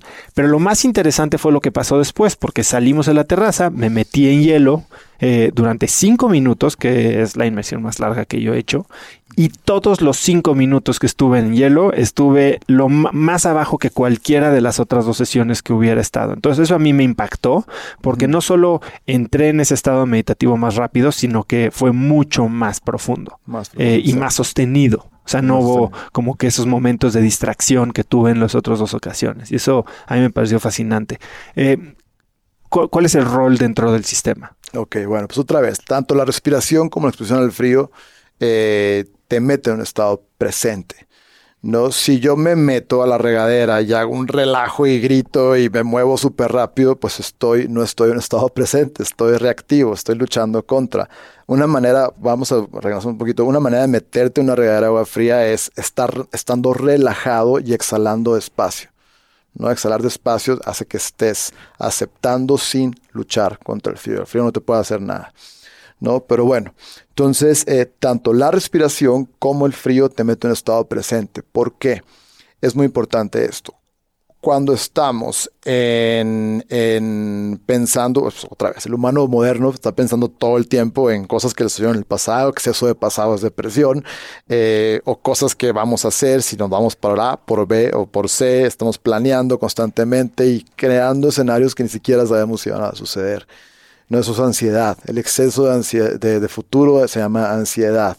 Entonces, eh, la gran, el, gran beneficio de entrar, de meterte en una tina de hielo es que no puedes estar pensando en absolutamente nada más que estar adentro de tu cuerpo en un estado muy presente no puedes estar pensando en qué vas a hacer en una hora, ni... Ni, que, ya te quieres salir. Ni que ya te quieres salir. Porque eso solo lo acelera. Eso yo lo que me di cuenta y comparado con la primera vez que lo hicimos hace casi un año, Sí, o sea, estar pensando en que me duele esto porque al principio es doloroso estar en el hielo, justo por lo que decías, es eh, de la vasoconstricción. Es aceptar y, concentrarte y poco a poco vas viendo cómo esa ola se, convierte de dolor a calor y terminas en, paz y estás totalmente consciente de cómo se siente cada parte de tu cuerpo. Exacto. Entonces, eso es lo que hace, eso es lo que, lo, que hace tanto la respiración como el frío. El, estar consciente de tu respiración y conectar con un flujo de respiración te mete en un estado presente. Pero cuando haces una inmersión en hielo, lo llevas todavía a un nivel mucho más profundo. ¿no? Otra vez, todos los humanos tenemos, o la gran mayoría, tenemos la capacidad de tolerar eh, temperaturas, inmersiones en hielo. Todos tenemos esa capacidad y se puede reactivar. En el momento en el que tú te metes al hielo, reactivas esas capacidades primitivas que tenemos. ¿no? Y te metes en un estado muy presente, de mucha paz, donde tu mente se aclara, donde difícilmente llegas. ¿no? Y ahorita lo hicimos. Lo hicimos antes de empezar todo el, protocolo de respiración, después de respirar y en el hielo. Y en, donde tuvimos mejores resultados o resultados más óptimos, vamos a llamarle así, eh, pues fue adentro del hielo. No, es asombroso. Fue increíble. ¿No? Donde tú crees que tienes que estar, eh, puedes ser reactivo y luchando. Y no, o sea, el meterte en una tina de hielo, no puedes estar luchando contra el hielo, porque el hielo, el frío siempre hace más fuerte que tú. Y definitivamente me sirvió estas dos sesiones y justo antes de meterme el hielo hicimos otros dos minutos de meditación, eh, como para entrar al hielo en un estado mucho más tranquilo. De entrada, el, no ver lo que pasaba alrededor, que estaba todo el equipo de Instafit viendo, estabas tú, eh, y con los ojos tapados, la música eh, o, los audífonos, y meterte al hielo en esa, en esa situación, a mí me hizo estar totalmente presente, aislado, concentrado en mí, y sí fue una experiencia increíble. Gracias, qué bueno, qué bueno que te gustó eso. Y sí. Bueno, pues regresemos un poquito ya a lo que estás haciendo hoy, Juan Pablo. O sea, porque tú renuncias, después de toda esta odisea que nos acabas de contar y, y, tu inmersión, ahora sí que literal, en el método y técnicas de optimización de la salud, eh, vías alternativas, dejaste de chambear. O bueno, no dejaste de, chambear. Renunciaste a tu trabajo, a tu trabajo 9 a 5, oficinesco, Godín. Claro. Eh, ¿Y hoy qué estás haciendo? Sí, claro. Ojo, no tengo nada en contra del trabajo corporativo. No, ni yo, ¿eh? Este, creo que fue una, fue una etapa increíble de mi vida donde, donde pues se aprendió muchísimo, eh, se conectó con humanos increíbles, he hecho los mejores amigos de, recientes en, mi en mis trabajos y estoy siempre muy agradecido por, por eso. ¿no? Y, y bueno, eh, cuando pues yo veo todos estos efectos en mí, digo, pues como habíamos comentado al inicio del podcast, ¿no? Yo siempre había querido hacer algo por la humanidad, era como mi misión, lo que siempre me han puesto y digo como, vale, pues creo que ahora ya tengo algo que contar, ¿no? Ya tengo algo que transmitir y, y pues estos talleres los empiezo a hacer eh, o, empiezo a, difundir esto del Wim Hof Method a inicios del año pasado sin saber que me iba a dedicar a esto, ¿no? Y, sí, dedicando tus fines de semana. Y dedicando mis fines de semana, exacto. Lo empiezo como en paralelo, como un proyecto, pues, eh, de un, paralelo, vaya. Eh, y eh, pues me empieza a gustar, me empieza a gustar el, el, el hecho de ver cómo termina la gente súper emocionada y cómo todo el mundo se da abrazos y, y, y, salen con una herramienta en sus manos eh, que realmente pues, les va a ayudar a optimizar cualquier etapa de su vida por la que estén pasando, ya sea de sanación como de tener mejor desempeño en tu día a día, en tu trabajo, con tu familia y estar en un estado pues, más presente, ¿no? Y, y pues vaya, digo, Juan Pablo, creo que ya es momento, ya es momento de, de pues de tomar esta decisión, eh, deja ese confort, deja ese salario eh, por el cual me costó mucho eh, llegar a, tener esa carrera profesional. Eh, y sigue pues, tu llamado. Sigue tu llamado, vamos a dedicarnos a esto, ¿no? Cuando, cuando renuncio se queda como, ¿por qué lo estás haciendo? ¿no? Hasta que vas a ir de hippie, aparte. Vas a ir de hippie, o sea, familia, en familia, imagínate, ¿no? Todos, todos me decían como, no lo hagas, no lo hagas, no lo hagas, estás muy bien actualmente. Pero pues creo que cuando estás en, muchas cosas y tienes que estar dedicando energía a ciertos eh, deberes, pues no estás enfocado 100%. Yo quería enfocarme 100% en esto. Y, pues bueno, viendo toda la recomendación de toda la gente que toma los talleres y, la gente que ni siquiera toma el taller, que pues escuchan esto y lo practican por su lado, eh, pues me quedo como, quiero hacer esto, ¿no? Quiero, quiero dedicarme a esto 100% y, pues bueno, comienzo a, a, dar estos talleres. Estos eh, talleres del Wim Hof Method duran entre 5, 6 horas, dependiendo de la cantidad de personas que sean, donde pues se explica a detalle eh, cómo funciona eh, la respiración, se te explica el protocolo de respiración, en una respiración guiada. Te metes mucho más profundo a la ciencia. A la ciencia, gráficas. me encanta que la gente entienda qué es lo que pasa exactamente con tu mente, con tu cuerpo, cuando te metes a la tina de hielo. Y, es, para mí es una desprogramación del miedo al frío, ¿no? Porque otra vez, todos tenemos la capacidad de tolerar el frío, simplemente está suprimido. Entonces, eh, en la parte de hielo es al final, y ya que entiendes qué es lo que pasa, tú decides si te metes o no. No es, es, opcional el hielo, no, no tienes que meter al pues hielo. todo en la vida es opcional. No, todo en la vida es opcional, exacto. Hay gente que no lo entiende, pero. Hay gente que lo entiende. Pero al final todo el mundo se mete en hielo. ¿Por qué? Porque lo entienden, saben que, saben que todos tenemos la capacidad y hay unos que están ahí como que no, sí, eh, ya que ven que todo el mundo lo hace, pues dicen, ¿por qué no lo hago? Y, y listo, ¿no? Y, y bueno, eh, esos son los talleres. Eh, hay, hay, otros dos proyectos que se están lanzando. Uno es, he estado trabajando muy de la mano con una fundación de, de Line, Fundación Liri de Hermosillo, Sonora, que pues viendo este camino por el que paso, eh, donde pues hay mucha incertidumbre y, mucha desinformación, tanto en la industria médica en, general como, como, como, como en los laboratorios, que me salió un falso eh, negativo, eh, aquí en México.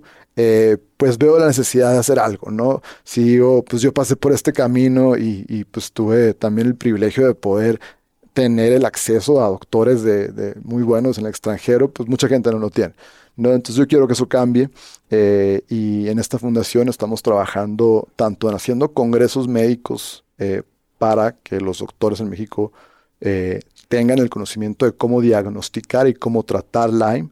Y también otro de los objetivos es enviar a médicos mexicanos a Estados Unidos, a las asociaciones más chonchas de Lyme y que se regresen acá y que también entren otros médicos y empezar a pues generar conciencia dentro de la A ver, y esto se está permeando a, Latinoamérica, ¿no? O sea, ya hay, entrenadores de Wim Hof Method eh, certificados en varios países de Latinoamérica. He tenido la, fortuna de conocer a varios de tus colegas y tipos de primera. Y lo que me interesa muchísimo es cómo en estos talleres ha ido cambiando el perfil, ¿no? Tal vez al principio eran los más alternativos, los que iban, los exploradores, los early ah, adopters. Eh, y ahora, bueno, veo que estás haciendo talleres en empresas, eh, estás haciendo talleres en gimnasios eh, pues, pues, muy, muy tradicionales. Eh, y, la verdad eso me da mucho gusto que la gente esté cada vez más abierta y lo he visto igual con los talleres de, Juan Lucas que empezaron de 40 personas y ahora son miles de personas las que lo van a ver y, se llevan estas experiencias transformadoras, ¿no? De hecho, a estábamos platicando tú y yo y vamos a hacer un taller para la gente de cracks. Exacto. 7 de marzo. Escuchen esto, 7 de marzo, como a las 8 de la mañana en algún lugar de la Ciudad de México. Eh, vamos a hacer un taller, va a tener un costo de recuperación bastante bajo que va a ir 100% donado a tu fundación, bueno, a la fundación. con la que trabajas. Exacto, sí. Entonces, eh, muy contento de, hacer este, este anuncio y después poder colaborar. Eh, y pues para que la gente que está escuchando, que conectó con el método, pues vamos a lanzar un link con él para que se registren. Apúntenle bien, apúntenle bien, como dicen. Cracks.la diagonal hielo. Ahí va a estar todo. Eh, para que compren sus entradas, obviamente pues, hay cupo limitado porque va a haber tres instructores. O sea, el grupo va a ser alrededor de 50, 60 personas. Va a estar el equipo de InstaFit, voy a estar yo, va a haber invitados, eh, va a estar increíble. 7 eh, de marzo de 2020, para los que lo oigan en 2021, pues ni modo, ya se les pasó un año. pero va a estar increíble. Oye, Juan Pablo, bueno, a ver, vamos a, empezar a darle un poco de, cierre a todo este círculo. Tú cambiaste tu vida, estás cambiando la vida de muchas personas. Hoy, ¿cómo es tu vida? Porque de lo que hemos platicado hoy, cada vez que te veo y hemos estado en contacto bastante frecuente, traes un nuevo hack. O sea, empezaste con el método, después la alimentación, hoy hasta los zapatos y traes unos lentes muy elegantes de que bloquean luz azul y comes una vez al día. ¿Qué onda? O sea, eres ya como que el máster del biohacking. Eh, no, no, sé si también estás con suplementación. Cuéntame, a ver, hoy cómo, hoy cómo se ve tu día. Pues mira, muy, muchas gracias por traer esto a la, a la mesa. Es muy, es muy importante porque mi día es totalmente diferente a, lo que era antes, ¿no? Si antes yo trabajaba eh, por tener seguridad económica y, y, por poder hacer lo que se me antojara, viajes y demás, hoy cambia totalmente. El propósito de mi vida es, es, es pues tener un impacto en la humanidad, ayudar a otros humanos, a darles herramientas para que las usen y mejoren su, su calidad de vida o sanen cualquier cosa que están pasando no es desde ahí ya cambia todo, ¿no? Entonces, para poder hacer eso, pues yo tengo que estar en estado óptimo, ¿no? Y cuando yo me doy cuenta eh, que este padecimiento no surge necesariamente por el piquete de una garrapata, surge porque el estilo de vida que yo tenía, aunque hiciera deporte y demás, era relativamente tóxico. ¿no? Tóxico en la manera en que me alimentaba, por más que hiciera ejercicio, no me alimentaba bien. Tóxico en mis pensamientos, era tenía pensamientos egocentristas también. Eh, y pues tampoco estaba rodeado de las mejores personas y me la vida de fiesta. Y pues yo puse a mi cuerpo en un estado eh, débil. Débil. Vulnerable. Vulnerable, donde mi sistema inmunológico no pudo reaccionar como debe reaccionar. Y pues yo alimento a esa bacteria y hago que se propague por el cuerpo y desarrollo esta enfermedad. Cuando me cae el 20 de eso, me quedo, wow, yo desarrollé mi propia enfermedad, no fue una garrapata, ¿no? Entonces, eh, cuando cambio mi estilo de vida gradualmente en todo este proceso de sanación, eh, pues también me doy cuenta que, que, quiero seguir estando en ese estado de sanación para toda la vida y no enfermarme nunca, no nada más del Lyme, de cáncer, de otra cosa que se, de coronavirus o lo, cualquier cosa que me, pongan enfrente. Yo estoy seguro que si me pica otra garrapata con otras infecciones, no me va a pasar absolutamente nada. ¿No? ¿Por qué? Porque mi estilo de vida cambió. Ahora, ¿cómo es estilo de vida? Eh, y me encanta porque ahorita que escuché el, podcast de, Elisa, pues te habla del sueño, ¿no? Algo que, que, no le damos mucha importancia. Y nos dormimos mal, pues no sé por qué, pero pues ah, lo dejas pasar. Entonces, ¿cómo empieza el, el, el, para mí este ritual? Desde el sueño, desde unas cuatro o cinco horas antes de, de, de, saber que me voy a dormir, de planear mi día y, de hacer actividades para, para, poder dormir profundamente. No, una de ellas es estos lentes eh, que estabas comentando, es bloquear la luz azul eh, de, las pantallas. Actualmente tenemos luz LED por todas partes, hasta en la, en la ciudad, ya no es luz cálida, es luz LED. ¿Y qué hace esto? Eh, nosotros naturalmente teníamos luz del sol, se mete luz del sol, tu glándula pineal empieza a liberar melatonina gradualmente para que sueñes profundo a la hora de cerrar los ojos y dormir. ¿Qué está pasando hoy? Pues estás viendo luz hasta las 11 de la noche. Cierras los ojos para, aparece a esa hora tu mente dice, ya, ya, ya no es de día, ya es de noche. Entonces es ahí cuando empiezas a liberar melatonina. Entonces ya retrasaste la liberación de, de la liberación de melatonina unas 3 o 4 horas. ¿no? Entonces por eso mismo no estamos durmiendo profundamente porque la liberación empieza al cerrar los ojos. Entonces, el uso de, Blue Light Blocking Glasses, eh, que los pueden comprar en Amazon, súper baratos. Yo me acabo de comprar unos, llevo dos semanas usándolos. No los uso todo el día como tú.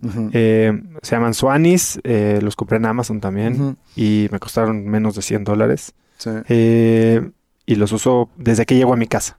O sea, 8 de la noche me los pongo y a las 10, 10 y media los quito y sí, sí siento que he dormido mejor, ¿no? He cambiado. Eh, yo nunca me había puesto a, optimizar mi sueño y llevo un par de semanas haciéndolo y sí he sentido cambios. Sí sientes cambios, ¿no? Entonces, eh, pues es súper importante esto de, proteger eh, tu visión, porque hoy más que nunca estamos viendo pantallas constantemente a 30 centímetros, de 50 centímetros de distancia, estamos estresando también a, a nuestro sistema visual. Eh, y yo desde que uso estos lentes, porque tengo dos, unos amarillos o, como oscuros para ver computadoras en el día y otros rojos para ponérmelos tres horas antes de dormir, que asimilan que estás viendo fuego, básicamente, ¿no? Un primitivo veía fuego, no veía, no veía una luz LED así. Y, bueno, eso me ha ayudado a dormir profundamente. Eh, controlo mucho también, pues todos los, eh, no tomo mucho alcohol antes de dormir entre semana. Eh, ¿Qué más hago en la noche? Eh, también, si, es, si tengo un día muy cargado de actividades, hago una sesión de respiración de Wim Hof, unos dos, tres ciclos para bajarme un poquito y estar un poco más presente y más relajado, eh, para bajar el pulso también, otras respiraciones parasimpáticas, el box breathing que le llaman es muy bueno para entrar en, en, en, parasimpático y descansar. Ahora, cuando me levanto, ya no uso alarmas. Tu cuerpo te despierta. Mi cuerpo me despierta y generalmente es cuando sale el sol. Entonces eh, duermo muy profundo, ¿Mides tu sueño de alguna manera? Eh, lo, lo me gustó mucho lo que dijo Elisa, que mídelo cuando realmente tienes un problema. Para mí tener un, dispositivo eh, que esté midiendo está interactuando con mi sistema nervioso autónomo que es electricidad y no me gusta que esté... Sí, porque aparte también traes una manera de pensar bastante, bastante definida, ¿no? Sobre la electricidad del cuerpo. Ya no usas Bluetooth, ya... Exacto. Entonces trato de Obviamente, si lo tengo que usar, lo uso, tampoco me vuelvo loco, pero, por ejemplo, tengo un smartwatch de, deportivo, estos eh, que te miden todo y demás, lo tengo apagado por completo, no se comunica con mi celular y lo uso cuando tengo que practicar deporte, ¿no? Porque me da información importante, pero no tengo que tener conectado 24 horas.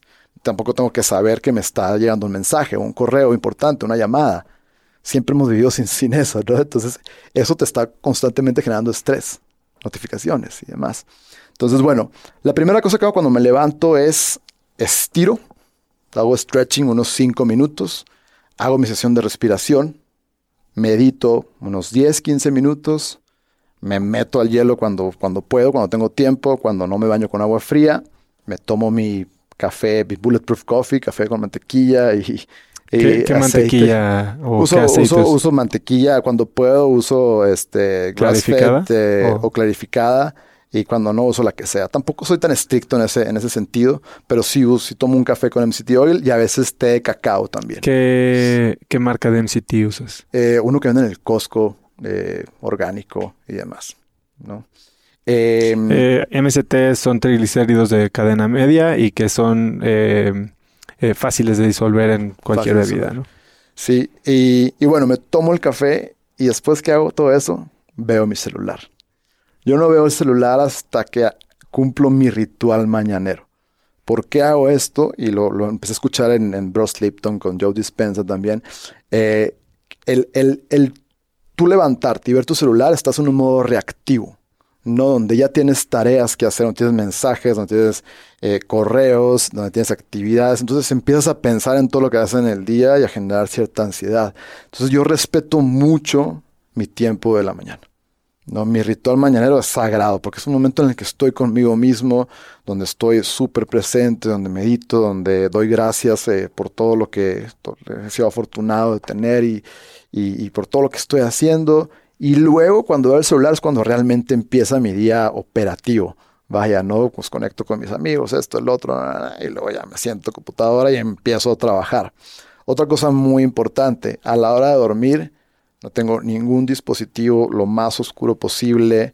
Eh, no hay, está mi celular en modo avión. El, reloj lo tiro por otro lado. No mido mi sueño. Eh, y trato de estar lo más tranquilo posible. Eh, y si pueden, apaguen hasta el Wi-Fi que no lo están usando. Y otra vez, tratar de eliminar todas las, todas las, ondas que pues, no se necesitan. ¿no? Y, bueno, eh, ayuno cuando puedo, como hasta las 6 de la tarde, como una vez al día. Pero no lo haces siempre, ¿o sí? Sí, hoy lo voy a hacer.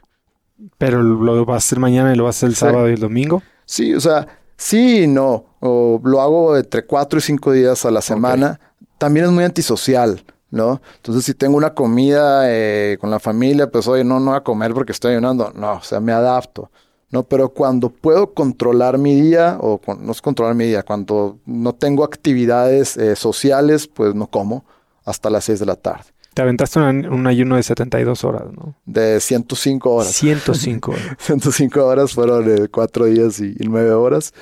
Eh, y, esto es gradual, ¿no? Eh, nunca lo hago así de trancazo. Hice un mes un día, otro mes un día, otro mes dos días, otro mes dos días, y así me fui yendo hasta llegar a cuatro días, ¿no? Porque, ¿Qué sentiste al final de esos cuatro días?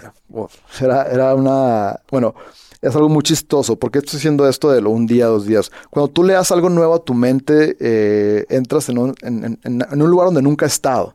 ¿no? Imagínate que siempre te han dado de comer desde que naciste y de repente dejas de comer un día. Tu mente te dice, dame comida. Y es, y es, y es un juego, una guerrita donde dices, no te voy a dar de comer, te voy a dar agua y sal para que no te deshidrates y ahí te quedas.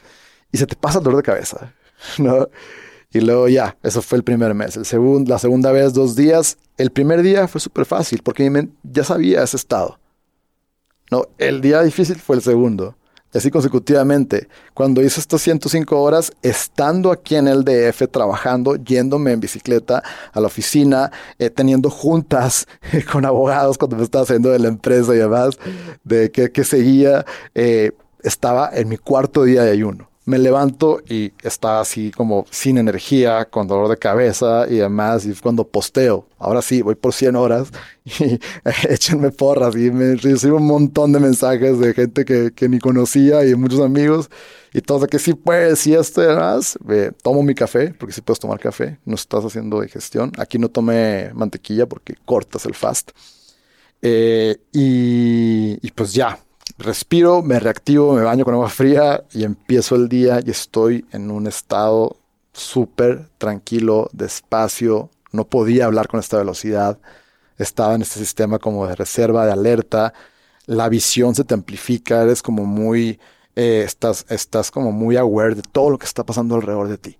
¿No? De la energía de la gente, empiezas a ver cosas que no, sí, que no ves normalmente, ¿no? Porque ¿qué dice tu cuerpo? No has comido en cuatro días, caza algo, ¿no? Primitivamente es caza algo, necesitas comer, güey, ¿no? Ahora, y todavía voy al, al, Porco Rosso, este lugar de, con unos amigos no puede que ser, estaban ahí al lado. Masoquista, y los veo así nada más y yo no tengo hambre. O sea, huele rico, porque otra vez el olfato amplificado a, a mil. O sea, huele rico, pero no tengo hambre. Y me levanto el quinto día y no tenía hambre y podía seguirle, pero dije, ya, no, ya reactívate. Y empiezo a comer poco a poco, poco a poco, poco a poco. Y hoy en la comida, ¿qué haces eh, durante el día? O sea, ¿qué es lo que estás comiendo? ¿Cómo es tu alimentación? Mi alimentación, eh, hice la, dieta de cetosis en algún momento, eh, por tres meses me encantó, tenía mucho enfoque y demás, pero tienes un riesgo que acidificas mucho tu organismo. Eh, entonces, eh, pues la cambia como baja en grasa, baja en, carbohidratos, perdón. ¿no? Es como una mezcla entre cetosis o keto eh, con, low carb. ¿no? no estoy en ketosis, pero por lo general todo lo que yo compro para, para, para prepararme a comer es dieta keto, pero pues la rompo. Pero entonces no, no eres vegano ni vegetariano. No, no, no. No, no, para nada.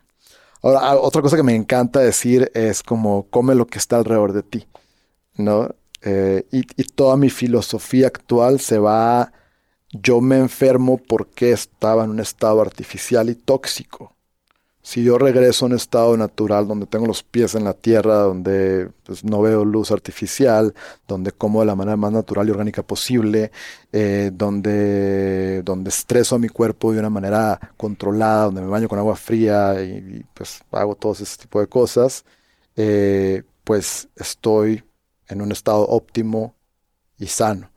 ¿no? ¿Qué hacemos como, como, como humanos modernos? Eh, pues comemos eh, súper orgánico, eh, súper saludable, pero de repente nos damos cuenta y estamos comiendo manzanas del estado de Washington. sí, sí, sí. No es natural comer manzanas orgánicas del estado de Washington. Y tampoco es natural comer espárragos de Chile. Cuando no, viendo que creo que no la, hay la comida promedio viaja más de 7000 kilómetros para llegar a tu plato. Para llegar a tu plato. Entonces, actualmente es a donde, donde quiero llegar, a comer la mayor parte del tiempo que sea local. Estas empresas que te entregan canastas de, fruta y verdura que se, que se hace aquí en Xochimilco, que se produce ahí, eh, carne local, todo lo más local que se pueda. Porque muchas veces por seguir una dieta súper estricta estás comiendo berries de Perú. No es natural comer berries de Perú, ¿no? Entonces es ahí donde, donde, donde, donde quisiera terminar, el cómo, cómo juntas al, al humano ancestral con el humano moderno. Obviamente no puedes regresar a vivir en una, cueva, eh, y dormirte cuando hay, eh, cuando, cuando se va a la luz, porque no se puede, vivimos en un mundo moderno que creamos y pertenecemos a él, pero sí puedes eh, traer ciertas costumbres, ciertos hábitos del humano ancestral y conectarlos con el, con el, humano moderno. ¿no? Usamos una banda de meditación que te dice cómo está tu cerebro, me encanta la tecnología, pero hay que empezar a domesticar la tecnología, ¿no? En todos sus, en todas sus facetas. Es una frase que me encantó, que me dijo Ricardo Zelaya, un buen amigo, y me dice, hay que empezar a domesticar la tecnología, porque tenemos tanta tecnología que de repente somos, somos esclavos. esclavos y superusuarios de, es buena, pero aprende a usarla. ¿No? A poner el celular en modo avión, ¿no? A distraerte, a, la tecnología de la comida también, ¿no? Tenemos un montón de suplementos y conozco amigos que se toman 15 suplementos al día y es como, naturalmente no comemos tantos suplementos. A lo mejor sí lo necesitas por la manera que vivimos, pero bueno, es ahí donde se junta el humano ancestral, el humano moderno y se transforma en algo que yo le digo neoprimitivo, ¿no? Como, como juntar esos dos mundos y vivir en, plenitud, y vivir en salud, y, estar en un estado óptimo, y tener lo menos ansiedad que se pueda, lo menos de depresión, y pues estar sanos, fuertes y felices, ¿no? Como dice Wim. ¿Cuál, cuál crees que es el hábito que has adoptado? Porque has adoptado muchísimos en los últimos dos o tres años, pero en los últimos 12 meses, ¿cuál es el hábito o el producto o la práctica que que has incorporado a tu rutina que mejor impacto o mayor impacto ha tenido? Va a sonar como comercial, pero después de Wim Hof Method. Pero después, por eso, por eso me fui. Después de Wim Hof. ah, ya, después de Wim Hof, eh, yo creo que los Blue Light Looking Glasses. Los, los estos para bloquear la luz azul. Porque es algo que constantemente estamos eh, haciendo interacción con. Y la manera más eficiente de regularlo es proteger tu visión. Tú traes los Ra Optics. Ajá. Eh, los que yo uso son los Swanis de Swanwick. Y por ahí me estabas enseñando los que trae ahora Dave Asprey, ¿no? Que es el fundador de Bulletproof. Eh, ¿Cómo se llaman esos? Eh, True, Dark. True Dark. True Dark. Ok. Sí. Juan Pablo, ya para irle cerrando, ¿cuál es la lección que más te hubiera gustado aprender 10 años antes? 10 años antes, yo creo que la importancia de estar eh, en un estado natural. ¿no? Eh, no nos enseñaron en, en, la escuela la importancia de eso, ¿no? estar eh, practicando deportes al aire libre, que te pega luz del sol y demás. no nos damos cuenta y, y, creo que lo tenemos ahí, a la vuelta de la esquina y es muy fácil de, de hacerlo. Si hubiera podido hacer eso hace 10 años, no hubiera enfermado. Pero ya no existe si no hubiera hecho eso, no estuviera llevado contigo. Entonces, las cosas pasan por algo, ¿no? Pero mi mensaje hacia, hacia, hacia pues, cualquier persona con la que interactúe es trata de vivir lo más natural posible. ¿No? ¿Hay algún libro que haya cambiado radicalmente tu manera de pensar o que más te haya impactado? Sí, y, este lo, recomiendo mucho. Se llama eh, Healing is Voltage.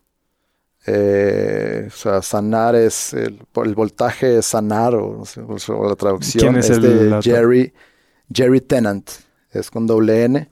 Tennant, eh, y es un doctor, que, un oculista que igual eh, se, estuvo en un proceso de autoinmune por varios años y él se da cuenta de la importancia del voltaje dentro de su cuerpo. Tenemos circuitos, tenemos voltaje dentro de nuestro cuerpo y mediante diferentes protocolos como exposición a la luz solar, como esto, como estar conectados a la energía de la Tierra y demás, eh, se da cuenta cómo reduce la inflamación, sana y sana a muchas personas más. Bueno, no sé, no sé si escuchaste el episodio que tenemos con Bárbara Anderson. Bárbara Anderson. Todavía. nada que ver con este rollo, pero sí. Ella es directora, fue directora de Grupo Expansión 11 años, ahorita es directora de Grupo Milenio. Pero ella en, en la búsqueda para ayudar o buscar una cura para su hijo con parálisis cerebral da con este doctor que inventa una máquina en India que se llama el citotrón que básicamente la lógica detrás de esta máquina es que el cuerpo humano es un circuito. Y todo lo que hace el, citotrón es a través de radiofrecuencia eh, y, electromagnetismo, programa o activa o desactiva ciertas proteínas que generan crecimiento muscular, activación de células madre, eh, desactivación de crecimiento de células cancerígenas cosas de ciencia ficción que están pasando en el mundo real y todo basado en, en electricidad del cuerpo. Entonces me suena mucho que va Sí. alineado con esto. Va súper alineado con eso. Entonces, lo que se da cuenta este doctor es cuando tienes un desbalance en tu voltaje, hay enfermedad. Es increíble. es lo que hay. increíble. sí. Juan Pablo, para ti, ¿qué significa ser un crack? Ser un crack, eh, yo creo que todos somos cracks, ¿no? Tenemos un potencial escondido, suprimido, y, y ser un crack es vivir en armonía, es vivir en paz, eh, vivir en un estado óptimo, vivir pleno eh, y disfrutar cada momento de tu día, ¿no? Y es muy fácil regresar a hacer eso. Suena difícil, pero es muy fácil, ¿no? Definitivamente. Y si pudieras escribir un mensaje en el cielo para que millones de personas lo vieran, ¿qué sería? Interesante. Eh, puedo escribir como 10. Eh, yo creo que sería pon los pies en la tierra un, un día. Pon los pies en la tierra que te pega la luz del sol en la primera hora de luz del sol. Estate tranquilo y siente todo lo que pasa. 10 minutos. Pues estoy seguro que después de oír esto mucha gente se va a despertar mañana, se va a quitar los zapatos, va a salir y se va a dar esta oportunidad de conectar con ellos, con quienes son, con la tierra. Y si lo escuchan a tiempo, nos van a ver el 7 de marzo 7 de marzo. en el, en el taller y ahí haremos mucho más de esto. Sí. Juan Pablo es increíble, nos podríamos seguir mil horas, ya ni te pre- pregunté de los zapatos y de, de- de- pero bueno, seguramente haremos sesión 2 y sesión 3 porque has ido eh, aprendiendo muchísimo y me encanta absorber todo este conocimiento. Para mí eres un crack porque vives lo que dices y porque has tomado las decisiones difíciles para vivir esa vida que tanto que- querías, ¿no? Eh, y te agradezco mucho estar aquí. Oh, muchísimas gracias Oso, de todo corazón. eh, estoy muy emocionado por, por, por esta invitación y, y por esta oportunidad de, de transmitir mensajes a, a otros humanos que están buscando pues, mejorar ¿no? y vivir un estado óptimo. ¿Dónde te puede contactar la gente? ¿Estás más activo en Instagram o dónde? Estoy estás? más activo en Instagram. eh, es el, tengo una cuenta que se llama, que ya lo pusiste ahí, es el SR de los hielos, el señor de los hielos. eh, donde pues ahí publico pues todos los talleres y va a migrar un poquito también a todos esos temas de biohacking, de, de, de, de- de cómo pues domesticar tecnología eh, para vivir en, en óptima calidad. Eh, pues también está el correo srhielos.gmail.com Ese es otro y pues ya, por ahora son esos canales. Buenísimo. ¿Algo más que quieras agregar? Todo bien, muchísimas gracias otra vez y pues espero eh, que se animen a probar el, el método, es una excelente puerta eh, de reconexión, bajen el app y pónganse a respirar. Bueno, van a estar eh, cracks.la, diagonal hielo, ahí nos vemos en el curso y también van a estar en las notas del episodio todos los links a todo lo que hablamos, todos los productos eh, que hablamos el día de hoy. Vayan a cracks.la, episodios y ahí van a poder encontrar todo. Juan Pablo, muchísimas gracias. Gracias a ti, Oso. Se nos pasó el tiempo volando a Juan Pablo y a mí. La verdad es que disfruto muchísimo platicar con gente que expresa su pasión en todo lo que hace y espero que lo hayas disfrutado también tú. Si te sirvió lo que escuchaste, envíale este episodio a alguien por mensaje usando el link cracks.la diagonal 058 y pregúntale qué se queda del mismo. También sigue Cracks Podcast en Spotify o suscríbete en iTunes y si es ahí califícanos con 5 estrellas para que más gente nos encuentre. Te recuerdo que estoy por cerrar el periodo de aplicación a mi programa de optimización personal Cracks Bootcamp, que es un entrenamiento en línea guiado por mí, con sesiones en vivo, retos semanales y comunidad de apoyo, en el que te voy a compartir los trucos y tácticas que yo he aprendido de mis invitados y que más me han funcionado para llevar mi cuerpo, mente, carrera y relaciones al siguiente nivel. Hay cupo muy limitado, así que para aplicar ve ya a cracks.la diagonal bootcamp. Mencióname en Instagram o Twitter como arroba osotrava y también menciona a Juan Pablo como arroba el SR de los hielos, el señor de los hielos en Instagram. Puedes encontrar links a todo lo que hablamos Juan Pablo y yo, que hablamos de muchas cosas y va a haber muchos links en cracks.la diagonal 058. Eso es todo por hoy, yo soy Osotrava y espero que tengas una gran semana. Este episodio es presentado por Cracks Mastermind. Cracks Mastermind arranca un nuevo ciclo anual y quiero invitarte a aplicar para ser parte de esta comunidad. Pero, ¿qué es Cracks Mastermind exactamente? Bueno, Cracks Mastermind es una comunidad de mexicanos y mexicanas con negocios exitosos. Pero no solo eso, también compartimos una mentalidad de crecimiento y buscamos vivir intensamente para tener resultados extremos que tengan impacto en nuestras empresas y nuestra sociedad. Como siempre lo decimos en Cracks Mastermind, agradecidos, mas nunca conformes. Fundó esta comunidad en 2021 para darle a sus miembros herramientas y experiencias que les permitieran escalar su negocio e incrementar su facturación al mismo tiempo que escalan el nivel de intensidad y de satisfacción en todos los aspectos de sus vidas.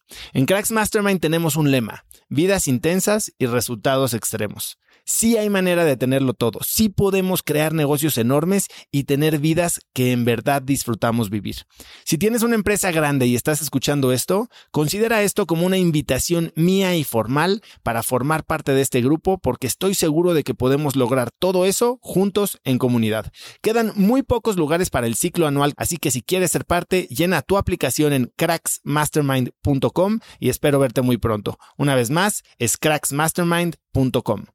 Este episodio es presentado por LAPI Laboratorio Médico. Si bien Cracks es el podcast número uno de negocios y tecnología, he notado que los temas relacionados con el bienestar y la calidad de vida son de los que más interés generan con la audiencia.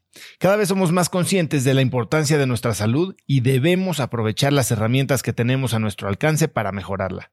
LAPI Laboratorio Médico brinda a las compañías herramientas de salud laboral como exámenes de ingreso y análisis médicos periódicos para garantizar la salud de su personal vía unidades móviles en sitio o en sus múltiples sucursales en la República Mexicana.